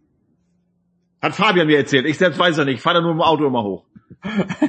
nee, das ist wirklich so. Also das sind eben diese kleinen Anstiege und diese kleinen Wellen, die es aber eben immer wieder gibt. Und ich kann auch gar nicht sagen, dass ich das jetzt unterschätzt habe, weil bis zum Halbmarathon lief alles wirklich sehr, sehr gut. Da war ich so auf ähm, Zielzeit 240, 241 unterwegs, 242, 243. Aber wie gesagt, hinten raus, da, da war dann, war dann zu. Ich meine, ich bin dann trotzdem immer noch ein Kilometerschnitt von, was war das, 420 ungefähr gelaufen im Schnitt. Das ist ja trotzdem auch immer noch äh, einigermaßen schnell, aber natürlich bei weitem nicht mehr das, äh, was es hätte werden sollen. Und Jens, du wirst es auch wissen, das ist so der Klassiker, ne? wenn man hinten raus erstmal die ganzen Sekunden verliert, die kann man vorne gar nicht reinlaufen. Naja, ich habe so mein, mein einziger Marathon, den ich wirklich durchgelaufen, ich bin ja nicht mal gelaufen, sondern gegangen, war im Rahmen eines Ironmans nach 180 Radfahren und 3,9 Schwimmen. Da war ich nicht mehr frisch und habe mich mental auch komplett fertig gemacht. Schon am Rad haben mir ab Kilometer 100 gedacht, wie in Gottes Namen soll ich jetzt noch einen Marathon laufen? Das hat keinen Spaß gemacht und mein Halbmarathon in München bin ich mal 1,28 gelaufen, aber das, oh, na, das, das, das war halt auch extrem flach. Aber ja, das ist halt einfach so, wenn man sich was vornimmt. Und bei diesem Halbmarathon wollte ich schneller als 90 Minuten laufen, ist mir dann gelungen. Ähm, aber auf die Uhr durfte ich auch nicht schauen. Da bin ich einfach vor mich hingelaufen und habe mir gedacht, naja, äh, schauen wir mal, was rauskommt. Ich hab, also für uns, für uns, also ich habe das ja verfolgt mit, mit Fabians Freundin zusammen. Für uns war Fabian fast zu schnell. Also wir haben ihn ja hier, wir haben ihn in, in Hopkinton abge, äh, abgeliefert, äh, am, an der, fast an der Startlinie, sind dann zurück hin zur Wohnung. Wir wohnen in Wellesley, das ist genau der, der Halfway Point.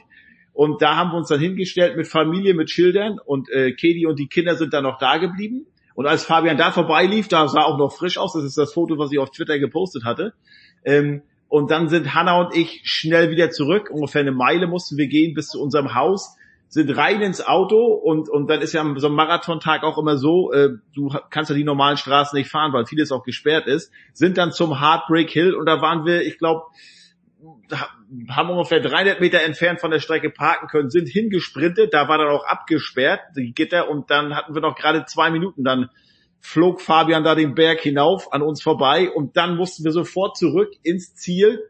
Und ich habe zu Hanna gesagt, wir parken bei uns in der Garage, das ist ungefähr 800 Meter entfernt von der Ziellinie, aber das wäre zu spät gewesen. Da habe ich sie so nah es ging, halb legal, schrägstrich illegal, äh, so nah es ging, an die Ziellinie gefahren und dann waren ungefähr noch 300, 400 Meter, die ist sie dann rüber, rüber gesprintet und äh, ähm, ja, dann war Fabian nachher aber auch schon da und ich bin in die Garage gefahren und äh, bin von da dann gerannt und bin hin zu Fabian äh, und hab ihn war total ausgepustet nach 800 Metern und kann ihm habe ihm gesagt, ich, du kannst dir gar nicht vorstellen, wie KO ich bin, nur dich hier im Ziel zu sehen. Genau das, was er hören möchte.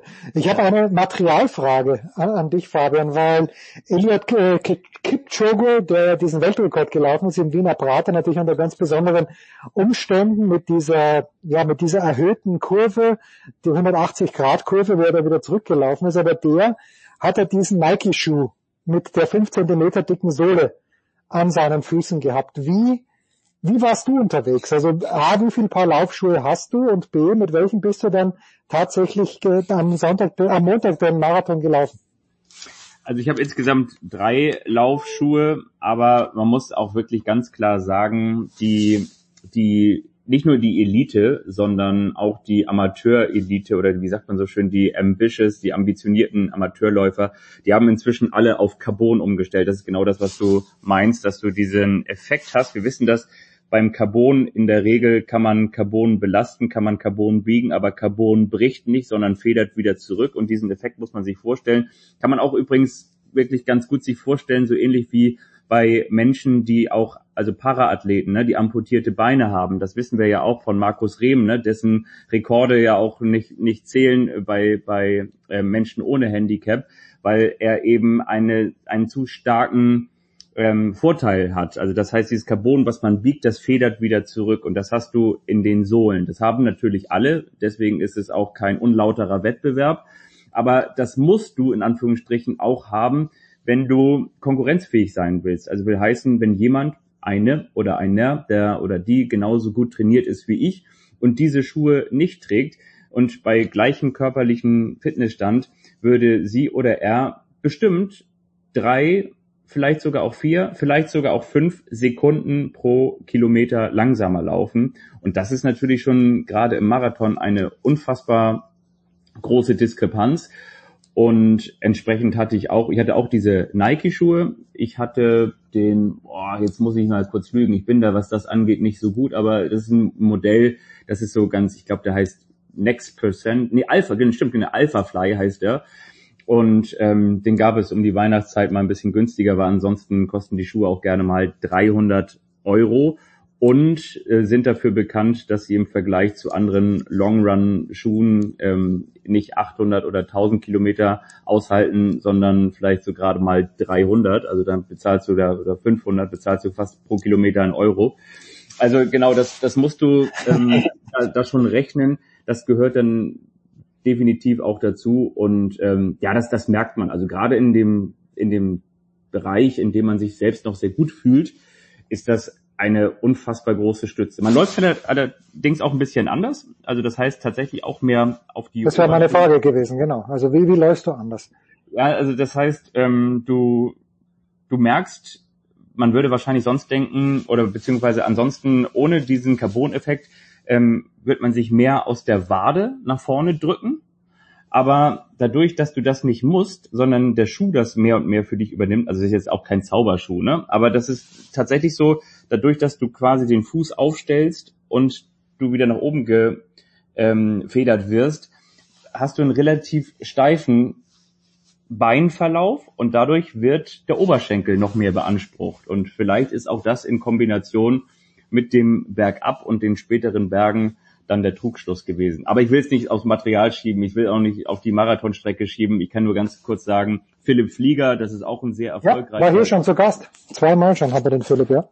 Ja, guck mal, siehst du, und ähm, dessen, äh, ich sag mal, Manager und Freund, also der mit ihm gemeinsam so diese ganzen Social-Projekte, die er hat, umsetzt, Felix Plinke, der ist ja auch gelaufen, der ist eine 2,33 gelaufen. Also von daher, es gibt immer Ausreden, aber ob sie am Ende zählen, das sind nur Erfahrungsberichte.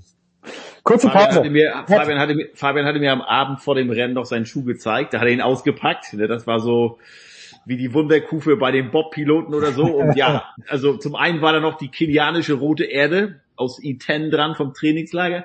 Und das ist wirklich, also ähm, äh, die Sohle sieht aus wie ein riesiges Schaumding und oben, das ist ja fast durchsichtig, so dünn ist der Stoff und der ist trotzdem, obwohl das halt so vier, fünf Zentimeter dicke Sohle ist, total leicht. Also so einen leichten Schuh habe ich noch nie in der Hand gehabt. Lass uns eine ganz kurze Pause machen, denn es gab noch mehr in Boston für Heiko Olderb und für Fabian Wittke.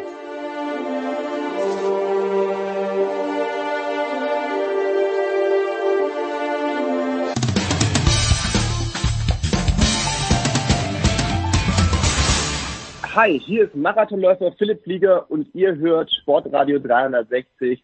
Viel Spaß dabei.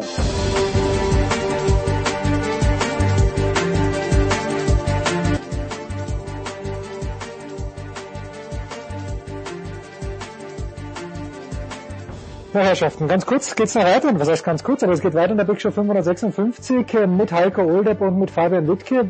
Heiko, du hast Fabi dann auch Dinge gezeigt, die ich noch nicht gesehen habe. Und zwar Fenway Park.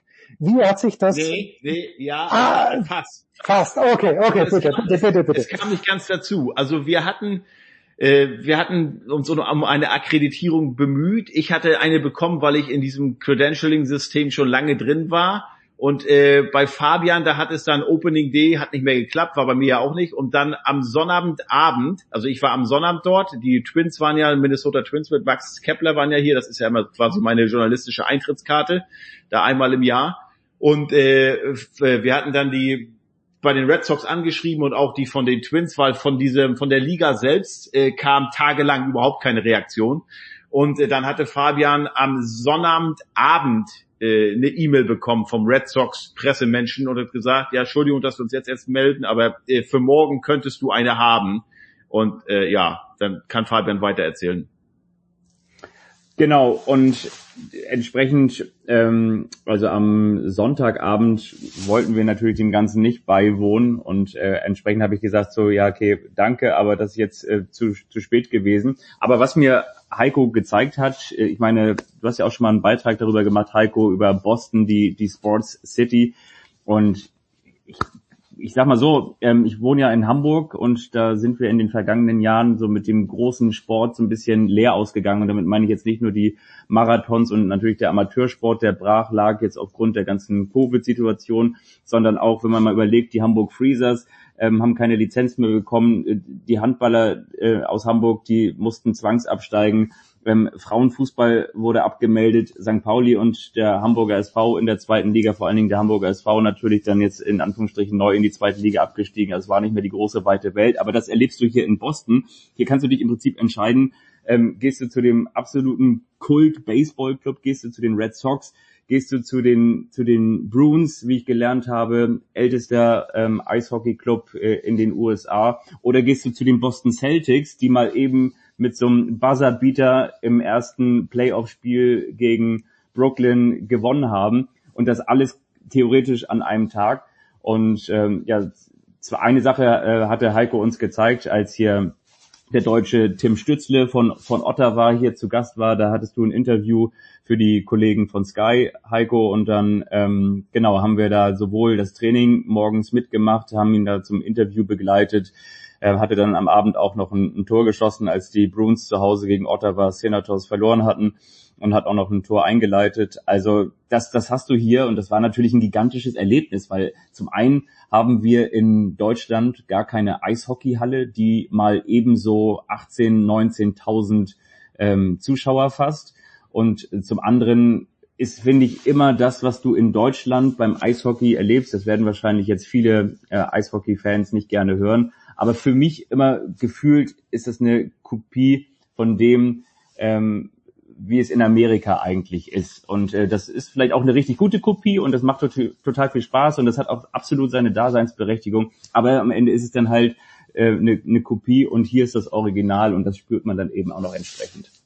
was mir halt wieder so aufgefallen ist, ähm, das hat hat Jürgen Schmieder vielleicht auch so. Also man gewöhnt sich ja leider an alles hier, ne? Und für mich ist das halt nichts Besonderes, dass du da zum Training gehst, dass du die Katakomben entlang gehst. Äh, und das, obwohl jetzt nach Covid, da darfst du ja in die, in die, in die Kabinen noch gar nicht wieder rein. Ähm, aber du gehst da halt längst, dann, dann gehst du zum Pressesprecher, alles klar, ja, machen wir nachher, und dann steht Tim Stütze schon neben dir, ist bereit aufs Eis zu gehen, dann, dann sagst du dem Hallo und sagst, okay, ich warte nachher da.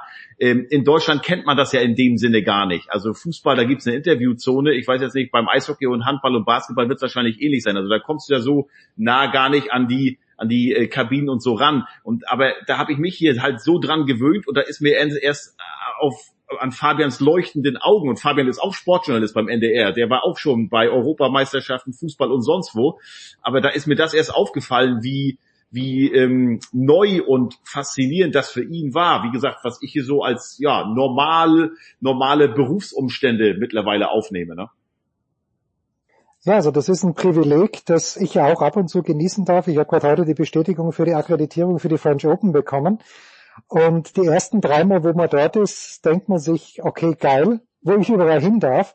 Und beim vierten Mal hat man sich leider schon dran gewöhnt, weil es, obwohl es immer noch geil ist, wo man eigentlich überall hin darf.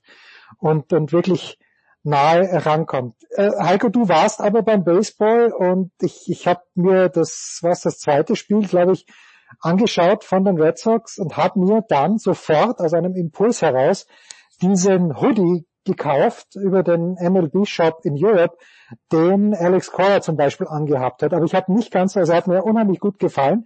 Ich habe nur nicht verstanden, warum rennen die Red Sox, warum spielen die Red Sox im Moment mit hellblau und gelb. Hat das einen politischen Hintergrund? Weil es ist ja nicht ganz, sind ja nicht ganz die ukrainischen Farben. Genau, kann ich dir leider nicht sagen. Hat das vielleicht auch was damit zu tun mit dem Boston Marathon? Das sind ja auch die Farben hier des Boston Marathons. Äh, ist eine interessante Frage, müsste ich mal recherchieren, kann ich dir leider keine Antwort drauf geben. Ich meine mich aber erinnern zu können, dass sie es nicht das erste Mal jetzt äh, gemacht haben. Ich habe diese Farben äh, schon mal gesehen, aber klar, sieht natürlich ungewohnt aus und dann vielleicht auch ungewohnt cool, weil halt, ja, Red Sox, die siehst du ja normalerweise in weiß oder vielleicht auch mal in grau, aber, aber halt nicht in gelb und blau. Ja, also Zeitlos schön. Ja, einmal ein Wort noch, also wir werden hoffentlich gleich auch einen NBA-Basketball-Teil haben. Aber Fabian hat es ja schon erwähnt. Kurz darf ich noch was ja, sagen? Ja, das, das, sagt, das sagt was Wichtiges, bitte, komm. Ja, was Wichtiges, äh, äh, Jens, weil wenn man so an die MLB denkt, da kommen die meisten Spieler ja aus den USA, dann viele aus der Karibik, äh, auch Venezuela und so, ein paar aus Südkorea und Japan, aber Max Kepler ist ja nach wie vor der einzige Europäer, nicht nur der einzige Deutsche, sondern auch der einzige Europäer. Und ich glaube, für die Liga ist äh, der die Invasion der, Russlands in der Ukraine weit weg. Äh, und Max ist der Einzige, den das wirklich bewegt, weil sein Vater Marek ist, ist Pole. Er hat ganz viele ja, Cousins, ja. Verwandte in Poznan und in Krakau. Und mit denen ist er derzeit in sehr engem Kontakt. Äh, und die haben ukrainische Flüchtlinge auch, äh, die haben gesammelt für die. Und er sagte, das ist halt so, ähm, ja, äh, you gotta do what you gotta do. Ne? Also die haben nicht viel in Polen, aber die machen trotzdem was. Und er selbst sagt, er, wenn er da wäre, er würde auch was tun. Und äh, sein Vater ist jetzt öfter auch in Polen als gewöhnlich, um die Verwandten zu besuchen. Also dann ist in dieser Liga, wie gesagt, die ja eher in Asien und in Nordamerika und Zentralamerika äh, zu Hause ist, mit mal äh, der, der Krieg dann doch halt durch diesen Max Kepler sehr, sehr nah. Das, das fand ich äh, sehr interessant. Ich weiß allerdings nicht, wie viel er Gehör da bei den anderen findet. Also ich glaube, wenn du jetzt so, ich meine, Angelique Kerber ist ja ein ähnliches Beispiel. Ne? Da denkst du auch, die reist in der Welt herum, aber die wohnt ja in Polen und hat da ja. auch halt halt äh, äh, Verwandte und hat das ja auch im Gespräch mit Jürgen Schmieder da in Indian Wells äh, sehr gut deutlich gemacht, dass Tennis für sie im Moment zwei, drei, vier, äh, zwei, dritt oder nur viertrangig ist. Also das war ja, fand ich interessant, wie, wie nah dann in dieser MLB mit mal diese, äh, dieser Krieg auch sein kann. Okay. Fabi, was wird's in dieser Woche noch werden in Boston? Hast du noch irgendeine Chance, irgendwas zu sehen, sportlich, oder wird es Faneuil Hall, wenn du nicht eh schon dreimal dort warst, ähm, ein, ein viertes Mal werden? Also, ich würde oder ich wollte eigentlich gerne nochmal zu den Playoffs gehen, und zwar im Basketball zu den Celtics, weil die spielen jetzt ja am Mittwoch, das ist hier bei Aufzeichnung dann, dann morgen. Und äh, habe aber gesehen, dass die Karten, ähm, die jetzt noch zur Verfügung waren, bei 239 Dollar pro Stück sind. Ich glaube, dann werde ich mir das eher vielleicht gemeinsam mit Heiko auf der Couch angucken oder Heiko ist wahrscheinlich auch dafür akkreditiert. Dann muss er mir da irgendwie mal ein Live-Update geben. Also das wollte ich, äh, wenn es noch irgendwie möglich ist, eventuell noch machen. Ähm, die Bruins habe ich, wie gesagt, gesehen. Zum, zum Baseball würde ich auch ganz gern nochmal. Und ansonsten muss ich, glaube ich, einfach nochmal das erlebte Revue passieren lassen. Ich bin total dankbar, auch dass du dich dafür interessiert hast, dass ich hier dabei sein durfte. Und ich kann auch wirklich nur jedem empfehlen, diesen Boston-Marathon für sich irgendwann mal als, als Läufer, als, als Live-Goal zu stecken, weil diese, diese Farben, dieser Patriotismus, diese Begeisterung für den Sport, die Begeisterung für den Lauf und äh, für, für Boston. Und man merkt es überall in der Stadt, ob es aktuelle Trainingsjacken sind oder ältere von vor vielen Jahren. In jedem Café zieht jemand äh, stolz das Erlebte an und holt es wieder hervor. Und ich kenne auch eine, die in Hamburg lebt, die den Boston Marathon 2018, meine ich, gelaufen ist. Sie sagt, dieses Gefühl kommt jedes Jahr immer wieder in einem hoch. Und von daher werde ich, glaube ich, wirklich, das klingt ein bisschen kitschig, aber mit ganz viel Demut und Dankbarkeit das Erlebte jetzt auch noch einfach mal ähm, genießen. Und ähm, wenn die Beine mich wieder irgendwann tragen werden, dann mhm. ganz viel zu erleben. Geht's ja, raus? Wir werden jetzt erstmal Bier trinken. Also er hat ja bislang nicht gesoffen. Er hat ja immer gesagt, nee, ich kann nicht. Ne? Salat gegessen und, und äh, Nudeln und so, aber kein Alkohol, nix. Jetzt geht's erstmal richtig los hier. Ja, ja, ich war schockiert, was Heiko mir erzählt hat, dass, dass du sogar dich beim Steak zurückgenommen hast. Da habe ich immer gedacht, okay, Steak, warum nicht? Ein gesundes Eiweiß vom Grill herunter, das, hast du das bei Gesa Krause gesehen? Oder bei, bei, bei wem auch immer, dass du dich sogar beim Steak zurückhältst? Ja, ich habe äh, tatsächlich diesen, wie hieß der denn noch bei, bei Netflix, diesen Film über vegane Ernährung beziehungsweise fleischfreie Ernährung gesehen und das hat einiges mit mir gemacht. Also auch so dieses, äh, wie, wie der Körper sich entwickelt und äh, in Anführungsstrichen Schadstoffe, man sagte so Detox und so, da stattfindet. Da habe ich mich mal zum größten Teil dran gehalten, bin da eigentlich auch ganz gut mitgefahren. Ich will das gar nicht zu sehr ausführen, aber ähm, ich kann euch beruhigen, ich habe gestern ähm, sowohl ein richtig fettes, im wahrsten Sinne des Wortes, Steak gegessen, als auch Onion Rings mit Garlic, also Knoblauchsoße dazu. Dazu gab es auch noch French Fries. Also zumindest gestern habe ich ganz viel von dem äh, schon mal wieder reingeholt, auf das ich vorher verzichtet habe. Wie wir aber schon 2014 von Heiko Oldorp gelernt haben, Fleisch ist sein Gemüse. So schaut es nämlich aus für Heiko. Ja, danke dir, Fabian. Danke, Heiko. Vielleicht, Fabian, ganz kurz nochmal der Hinweis, wann äh, Samstag, Sonntag, wann ist die Dokumentation nochmal zu sehen, bitte? Ja, vielen Dank. Also gerne am Samstag mal reinklicken. Amanal Petros ähm, gibt es in der ARD Mediathek und am Sonntag nach dem Sportclub im NDR Fernsehen. Das klingt ein bisschen vage, aber der Sportclub hat immer eine ähm, unterschiedliche Startzeit. Ist meistens so gegen zwischen 20.15 Uhr und 20.45 Uhr, manchmal auch erst um 23 Uhr. Das heißt, da kann es spät werden, aber ich glaube, wir alle, genauso wie beim Podcast hören, rufen mittlerweile online ab, also am Samstag dann auch in der ARD Mediathek Amanat Petros. Grand News. Big Show 556, kurze Pause.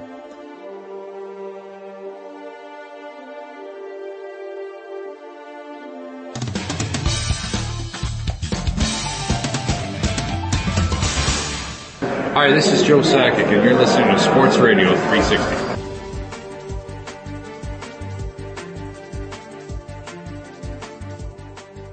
Big Show 556, weiter geht's mit Baseball und äh, zum einen heute wieder mit dabei Tom Heberlein vom SED. Servus Tom. Servus. Und äh, Günther Zapf, zurückgekehrt aus Portugal. Günther, grüß dich erstens. Zweitens die Anreise du, du bist ein überbuchten Flieger gewesen. Ich habe das gar nicht so gesehen, aber es gibt findige Geister, die dir sehr aufmerksam folgen auf Social Media. Wie war die Sachlage beim Hinflug? Äh, ja, die Maschine, wie es eigentlich üblich ist bei, bei äh, Fluggesellschaften und jetzt auch wieder mit, mit mehr Reisetätigkeiten wieder vorkommt, die werden eigentlich äh, immer überbucht, wenn sich denn gibt, äh, weil immer so und so viel Prozent, das wissen die dann ganz genau, halt dann doch nicht erscheinen und damit die Maschine trotzdem voll ist, werden die überbucht und wenn dann trotzdem alle erscheinen, dann kriegst du ein Angebot, ja, wollen sie nicht äh, anders fliegen, dann kriegen sie so und so viel Meilen oder Freiflüge oder auch Bargeld, äh, oder nicht Bargeld, aber äh, ja, ja. Geld, das sie dir dann überweisen. Und äh, ich habe das Angebot dann abgelehnt. Ach so, du bist du bist dann geflogen. Ja, du direkt in den Urlaub fliegen. Ach so, ja, das, das, das sei dir vergönnt. Beim SED klingelt das Telefon, es ist Wahnsinn. Tom, äh, gestern... Nee, nee, das war bei mir. Das war bei dir, ach so, ne, ja. bitte. Ne, ist doch... Bei mir war es nicht. Ich habe alles auf Hold gegeben. Äh, ausgezeichnet. So, also wir wollen natürlich ein kleines bisschen über die National League äh, sprechen, aber äh, die, die größere Story in dieser Nacht möglicherweise war Shohei Otani, Tom, der ganz elegant mal zwölf Strikeouts äh, aufgelegt hat, seinen ersten Sieg des Jahres gefeiert hat, nebenbei zwei Hits gehabt hat, ein Double, gut schlägt nur 2,36, alles halb so schlimm, aber das Nette ist ja, wenn man dann in die in die in den Boxscore reinschaut, bei Otani steht daneben P-DH. Also der Pitcher und ist gleichzeitig sein Designated Hitter. Ich frage mich halt, äh, bringt's dem Team was, außer Aufmerksamkeit und äh, vielleicht neue Werbepartner?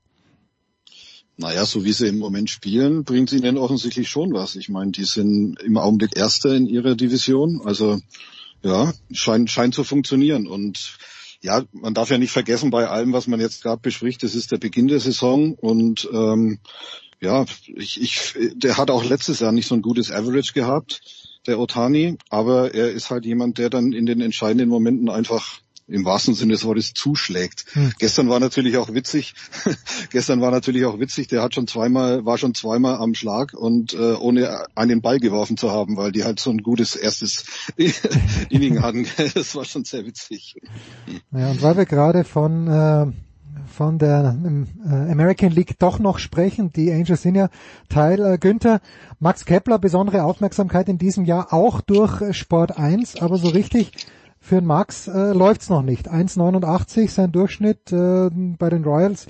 Gestern immerhin einen Hit gehabt. Äh, hast du schon, hast du schon ein bisschen was von Max Kepler sehen können? Äh, ja, wir hatten ja das Spiel am, äh, ich habe schon wieder vergessen, wann am Sonntag, glaube ich, ja, Sonntag. übertragen ja. Bei, bei Sport 1.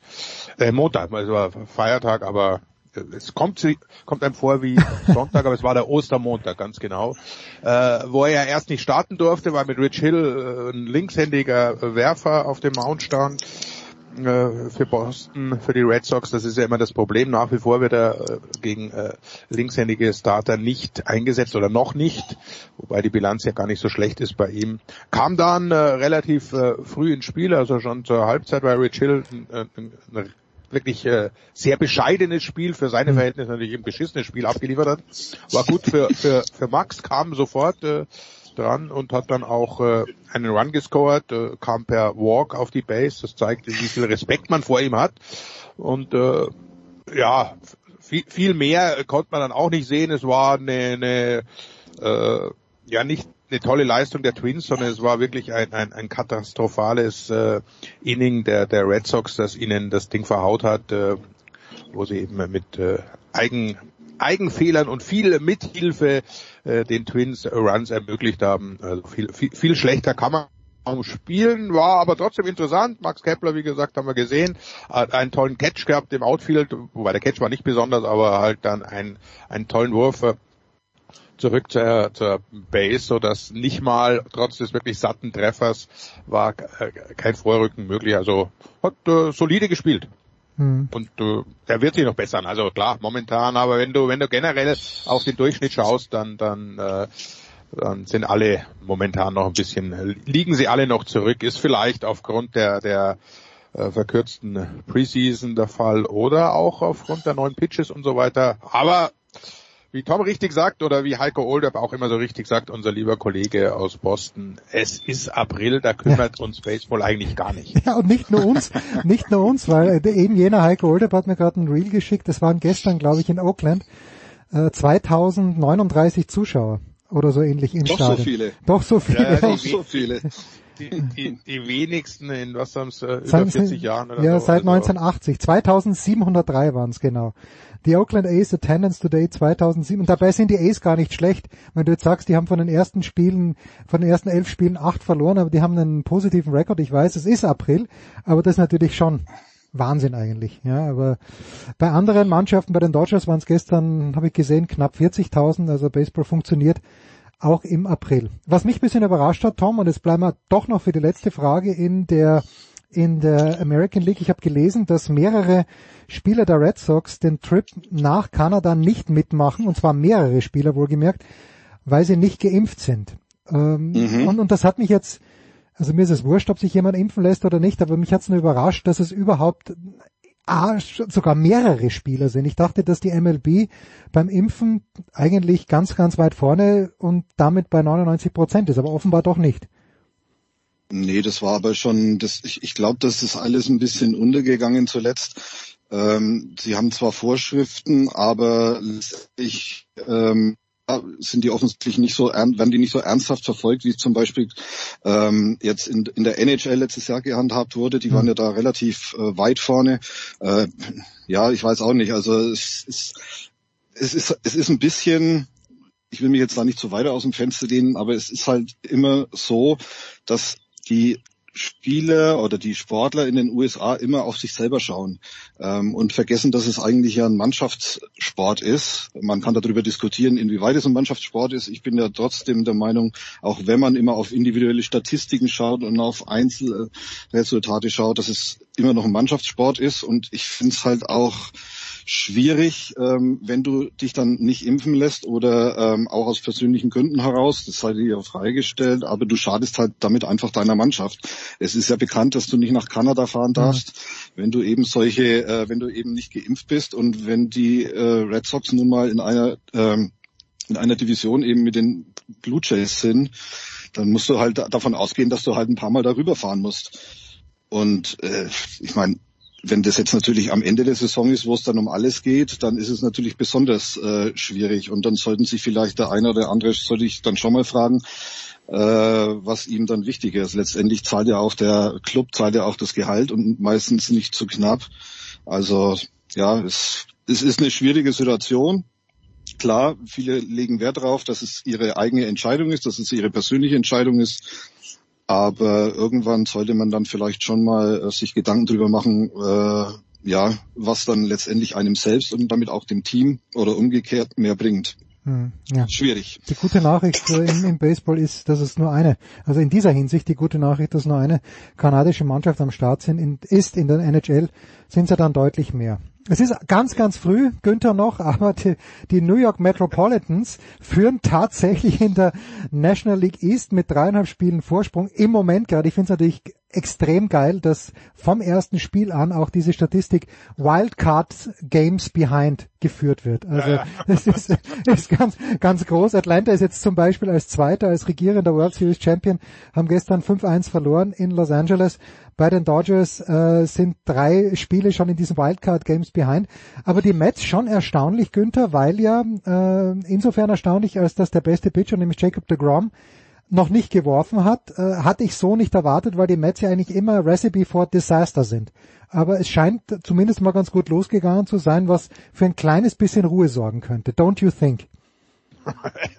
Extrem gut ist es losgegangen. Also du kannst jetzt in Ruhe abwarten, bis er fit wird. Äh, ich glaube, er hatte gestern oder heute gibt's noch, ein, noch mal ein MRI, wird die Schulter noch mal genau untersucht. Aber sie rechnen jetzt mal so Ende Mai dass Jakob de Grom äh, wieder eingesetzt werden kann. Aber bis dahin haben sie, äh, dann haben sie noch Herrn Scherzer, der mit 2,2 glaube ich so IAA momentan unterwegs ist und damit der, und damit der schlechteste der Starter. Hm.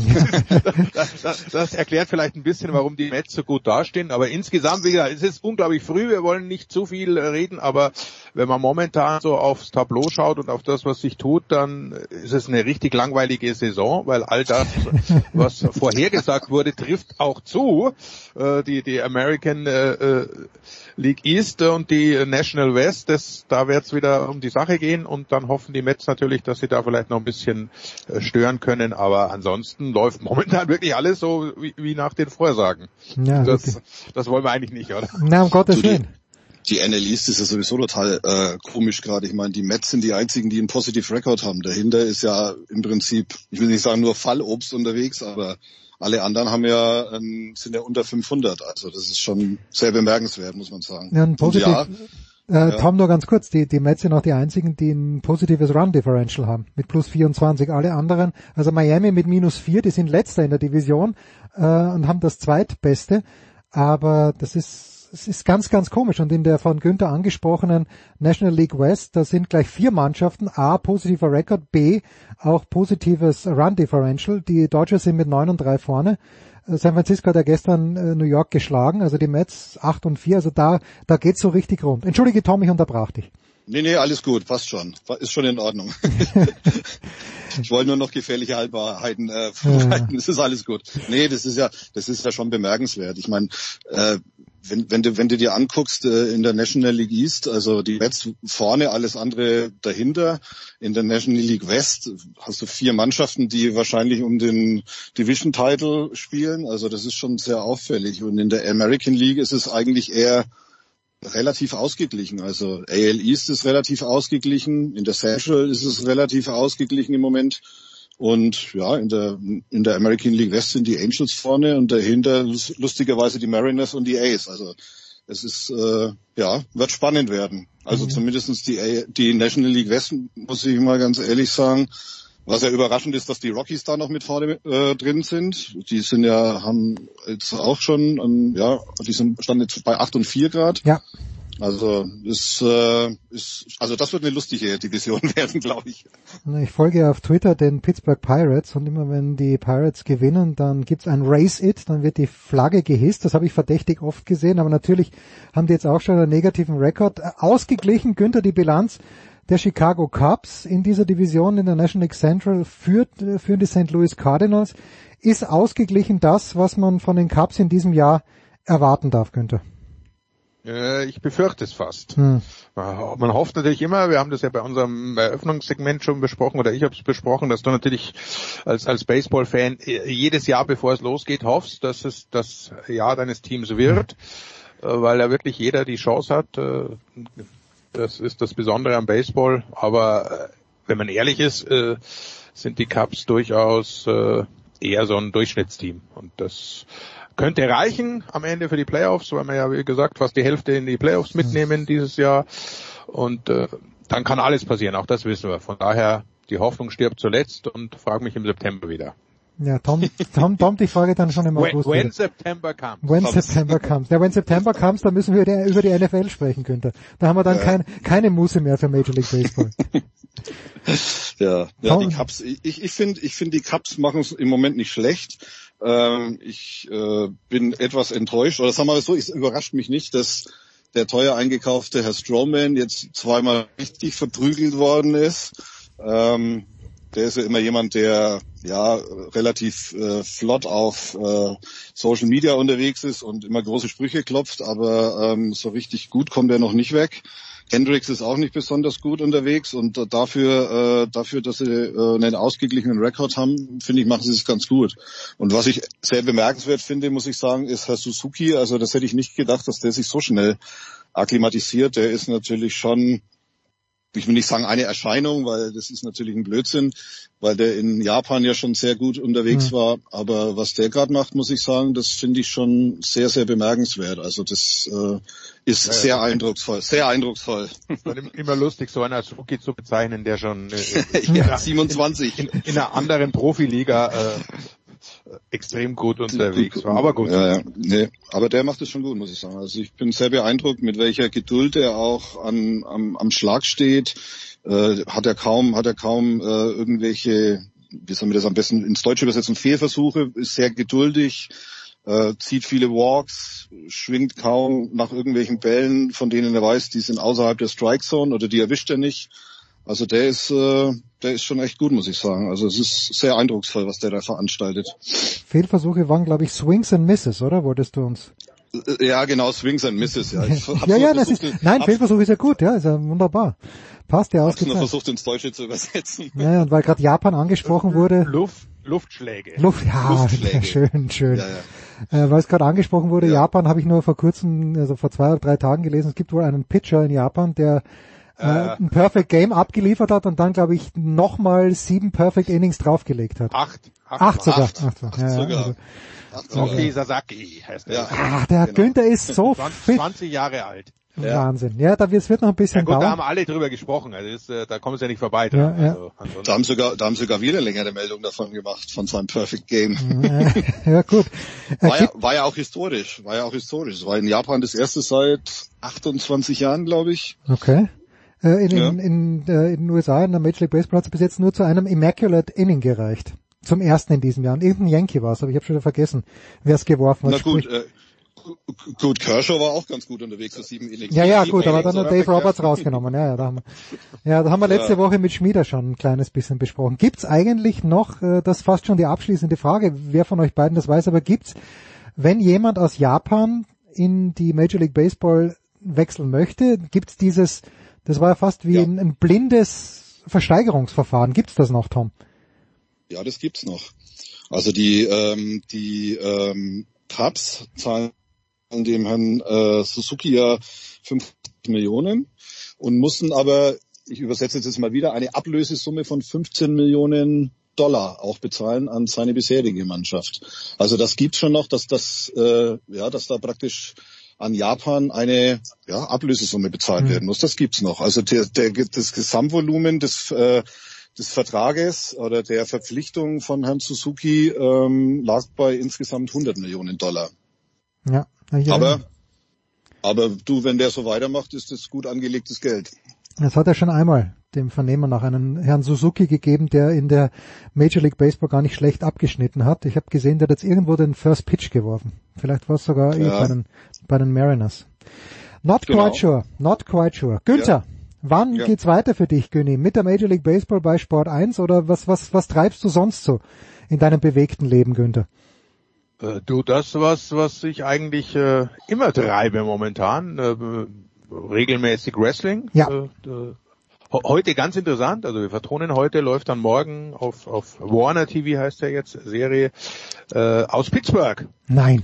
Eine Veranstaltung, wo sogar ein paar der Pittsburgh Steelers mit im Publikum sind und sich das nicht nehmen lassen, weil da kommt eine junge Dame namens Britt Baker, die kommt aus Pittsburgh und die ist ein Liebling der Massen natürlich und wird begleitet von Najee Harris und, und Pat Fryermuth, also durchaus äh, prominente Namen. Und dann, ansonsten versuche jetzt langsam in den Golfschwung zu kommen und am 10. Mai gibt es das nächste äh, Spiel auf Deutsch, also für mich bei, bei Sport 1 und am 15. Mai gibt es erst äh, also Sport 1 Plus und am 15. Mai Sport 1, also free für alle zu empfangen. Schön, schön. Da haben wir dann haben wir dann wieder Max Kepler mit den Twins. Also wenn, wie du jetzt Wrestling und Pirate äh, und Steelers gesagt hast, dachte ich, dass Roethlisberger seine zweite Karriere äh, kann, kann, man sich durchaus vorstellen. Schon, gell? Ihm, ja. Schon, ja. Das ist äh, da Tim Wiese ist ein Würstel dagegen. Also wenn man sich Roethlisberger so anschaut. Tom, wir werden uns ja. kommende Woche sehen, aber du hast morgen, äh, du hast morgen ein Date mit Markus Wasmeier. Why? How? Ja, äh, naja, der Kollege Wasmeier ist ja, also tatsächlich ist es heute schon.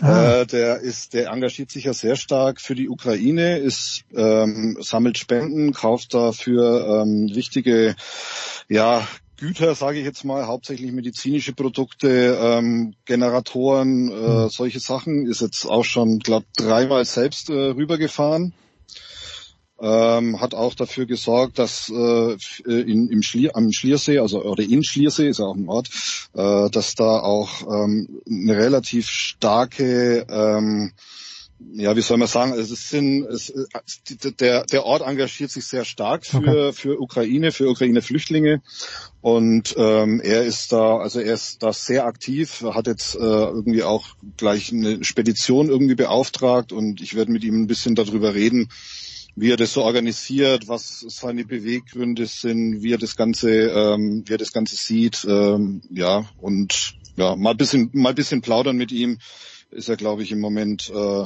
keine kein unbedeutendes Thema, wenn sich da Leute dafür engagieren. Super Sache, Markus Wasmeier. Ja. Danke Günther, genau. danke Tom, kurze Pause, dann gibt's hier noch Tennis.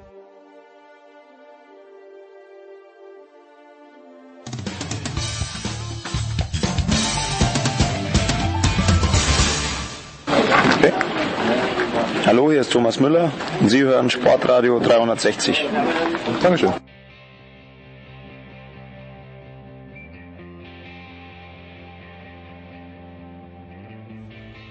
Big Show 556, da fährt man nach Stuttgart und wen sieht man? Den jungen, den ewig jungen Hasenkopf. da lacht er schon. Äh, Jürgen, wie, wie, hat's, wie hat das Jahr begonnen für dich tennismäßig? Bist du direkt zu den Australian Open oder warst du vorher in Sydney? ATP Cup, wie hat's angefangen?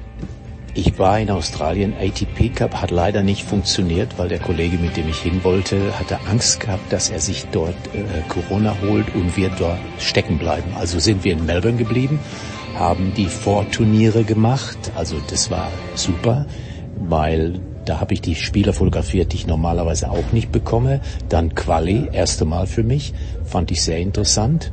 Mal scha schauen, was die jungen Deutschen so machen. Haben Sie was gemacht? Ich habe schon wieder verdrängt. Ja, ist auch besser so. Verdräng es weiterhin, weil das war war nicht das Gelbe vom Ei, sagen wir so. Und Australian Open normalerweise ist natürlich in der Sonne im Sommer das erste Turnier des Jahres immer ein Highlight. Äh, erste Woche war auch noch okay, aber dann in der zweiten Woche, wen habe ich vermisst? Die Sonne. Die Deutschen. Ach was. Okay. Ist keiner durchgekommen, außer eine Juniorenspielerin, Caroline Kuhl.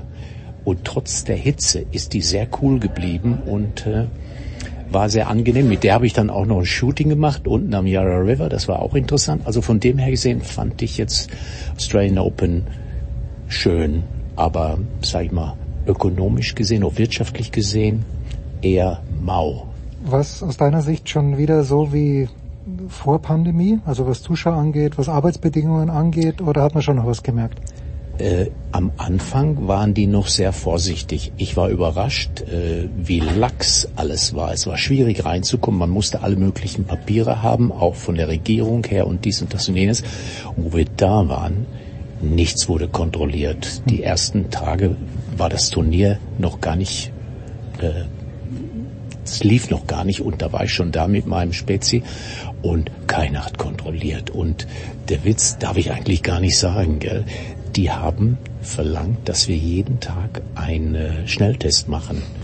Und dann haben die, haben, habe ich irgendwann mal gesagt, ach, ich habe einfach das Datum abgewischt und neues draufgeschrieben, aber nicht weiter sagen. Auf keinen Fall. Es ist in Australien passiert. So, und jetzt sind wir hier beim Porsche Tennis Grand Prix. Das ist das erste Highlight in der deutschen Turnierlandschaft. Nächste Woche sehen wir uns dann bei dem BMW Open in München. Auch immer ein Highlight, weil es ein sehr schönes mhm. Turnier ist. Äh, wir haben gerade gesehen, dass äh, Iga Swiatek sich nicht lange aufgehalten hat mit Eva Liss.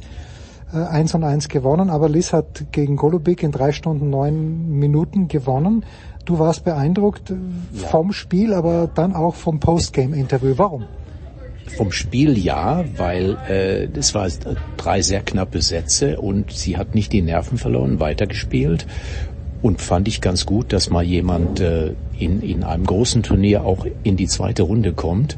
Und danach bin ich zur Pressekonferenz gekommen und äh, war überrascht, wie eloquent die Dame ist, die junge Dame, ja, in beiden Sprachen, Englisch und Deutsch. Und äh, was mich am meisten beeindruckt hat, äh, vor der Pressekonferenz mit Eva war die Iga Schwiertek da gewesen. Und äh, ein sprechender Kollege hat dann auch gefragt nach dieser Situation in der Ukraine.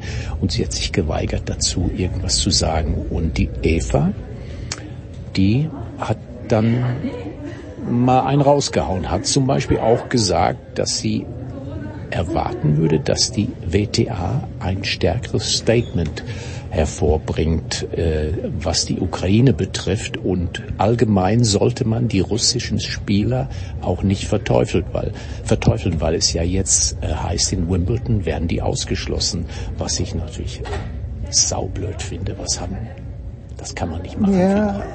Kann man so oder so sehen. Also, ja. Also ich, ich finde es, okay, erstmal gut, du hast mir ja gesagt, äh, Eva Liss hat ukrainische Wurzeln, genau. die, die Eltern sind aus der Ukraine, sie ist mit zwei Jahren nach Deutschland gekommen. Genau. Okay, genau. also gibt es da mal eine persönliche Verbundenheit.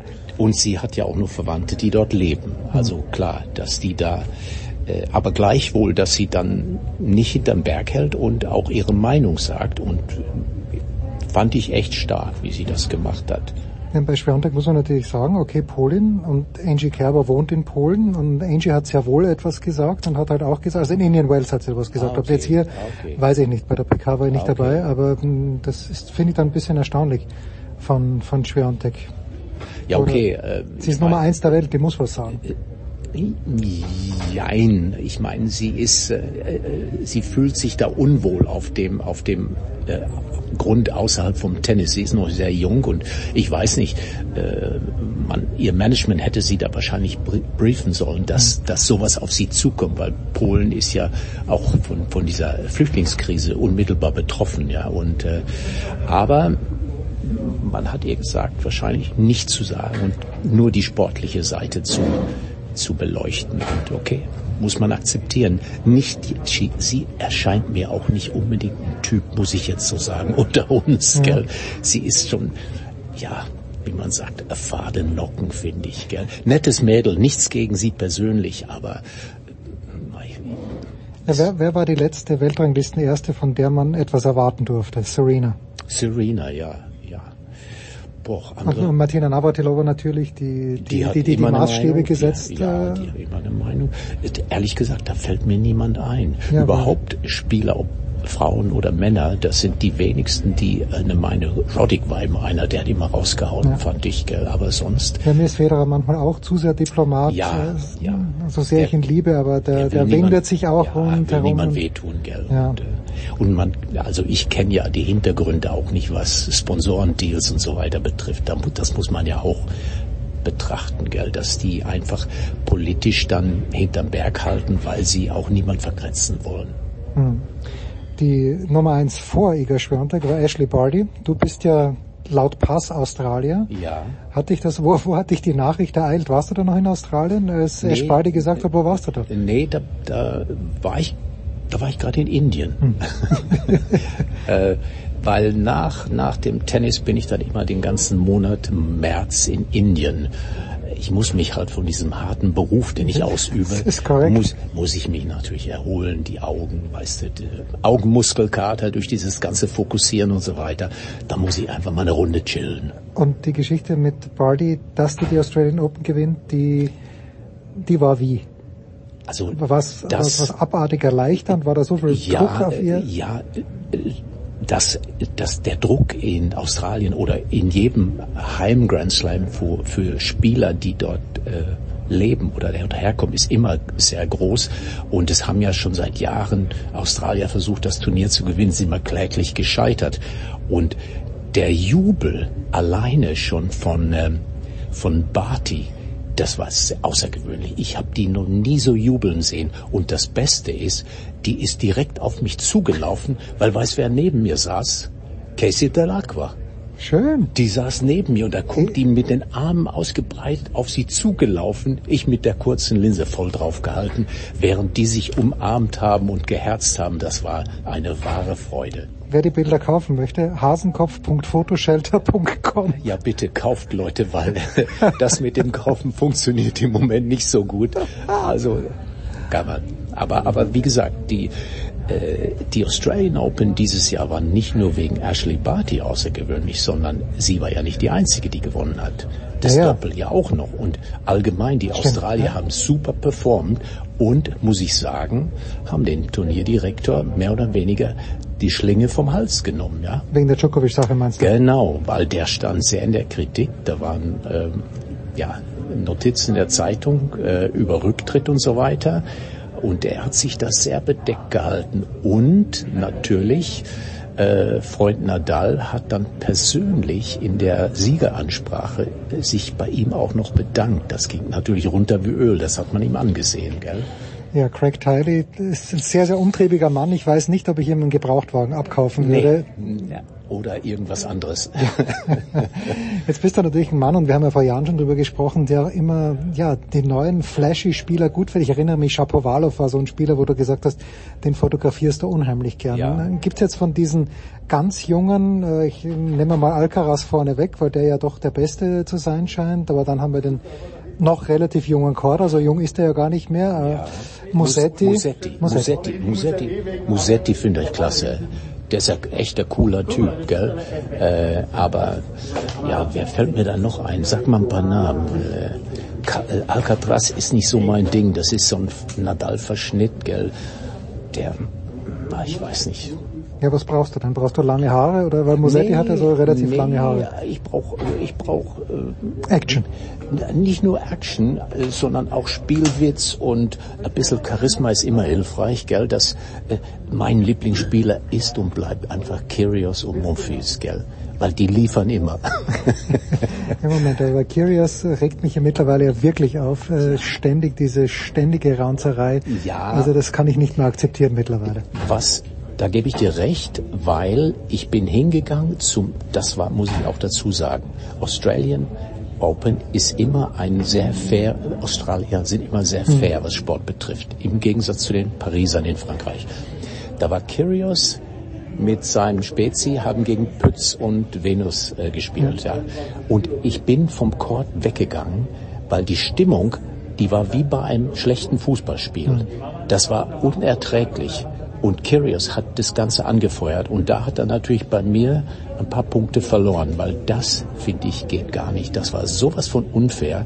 Und ich saß in der Tribüne, um einen anderen Winkel zu kriegen und mir ist aufgefallen, wie viele Leute mehr oder weniger in Partystimmung waren. Alle Dose Bier in der Hand. Das Tennis hat die überhaupt nicht interessiert.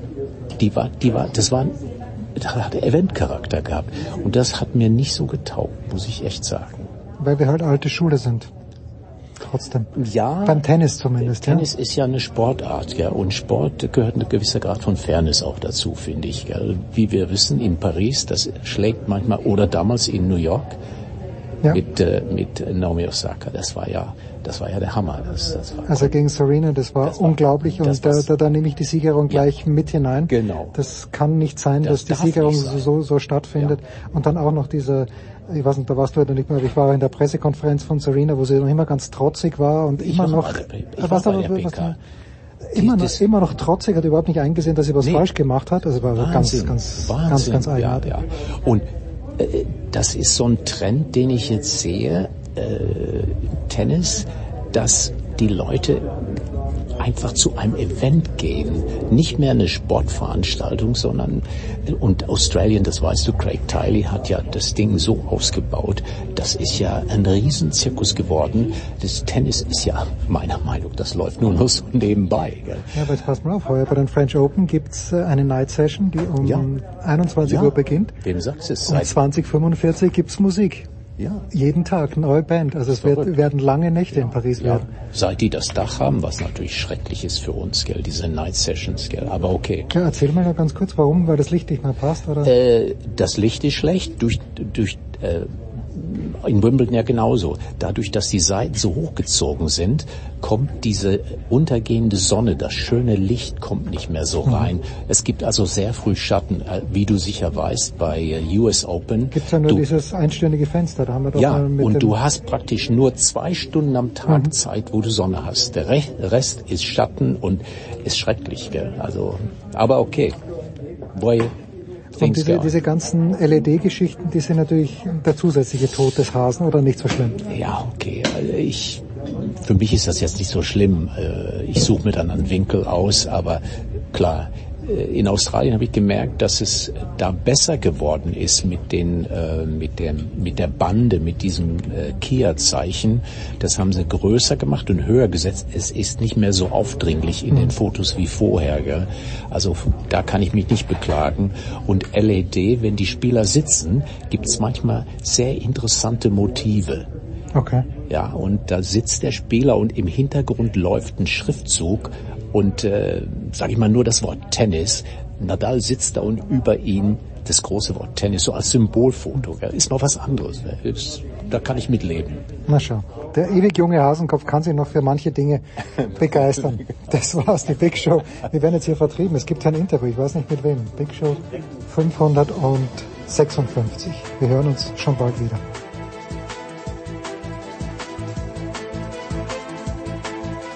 Das war die Big Show auf sportradio360.de.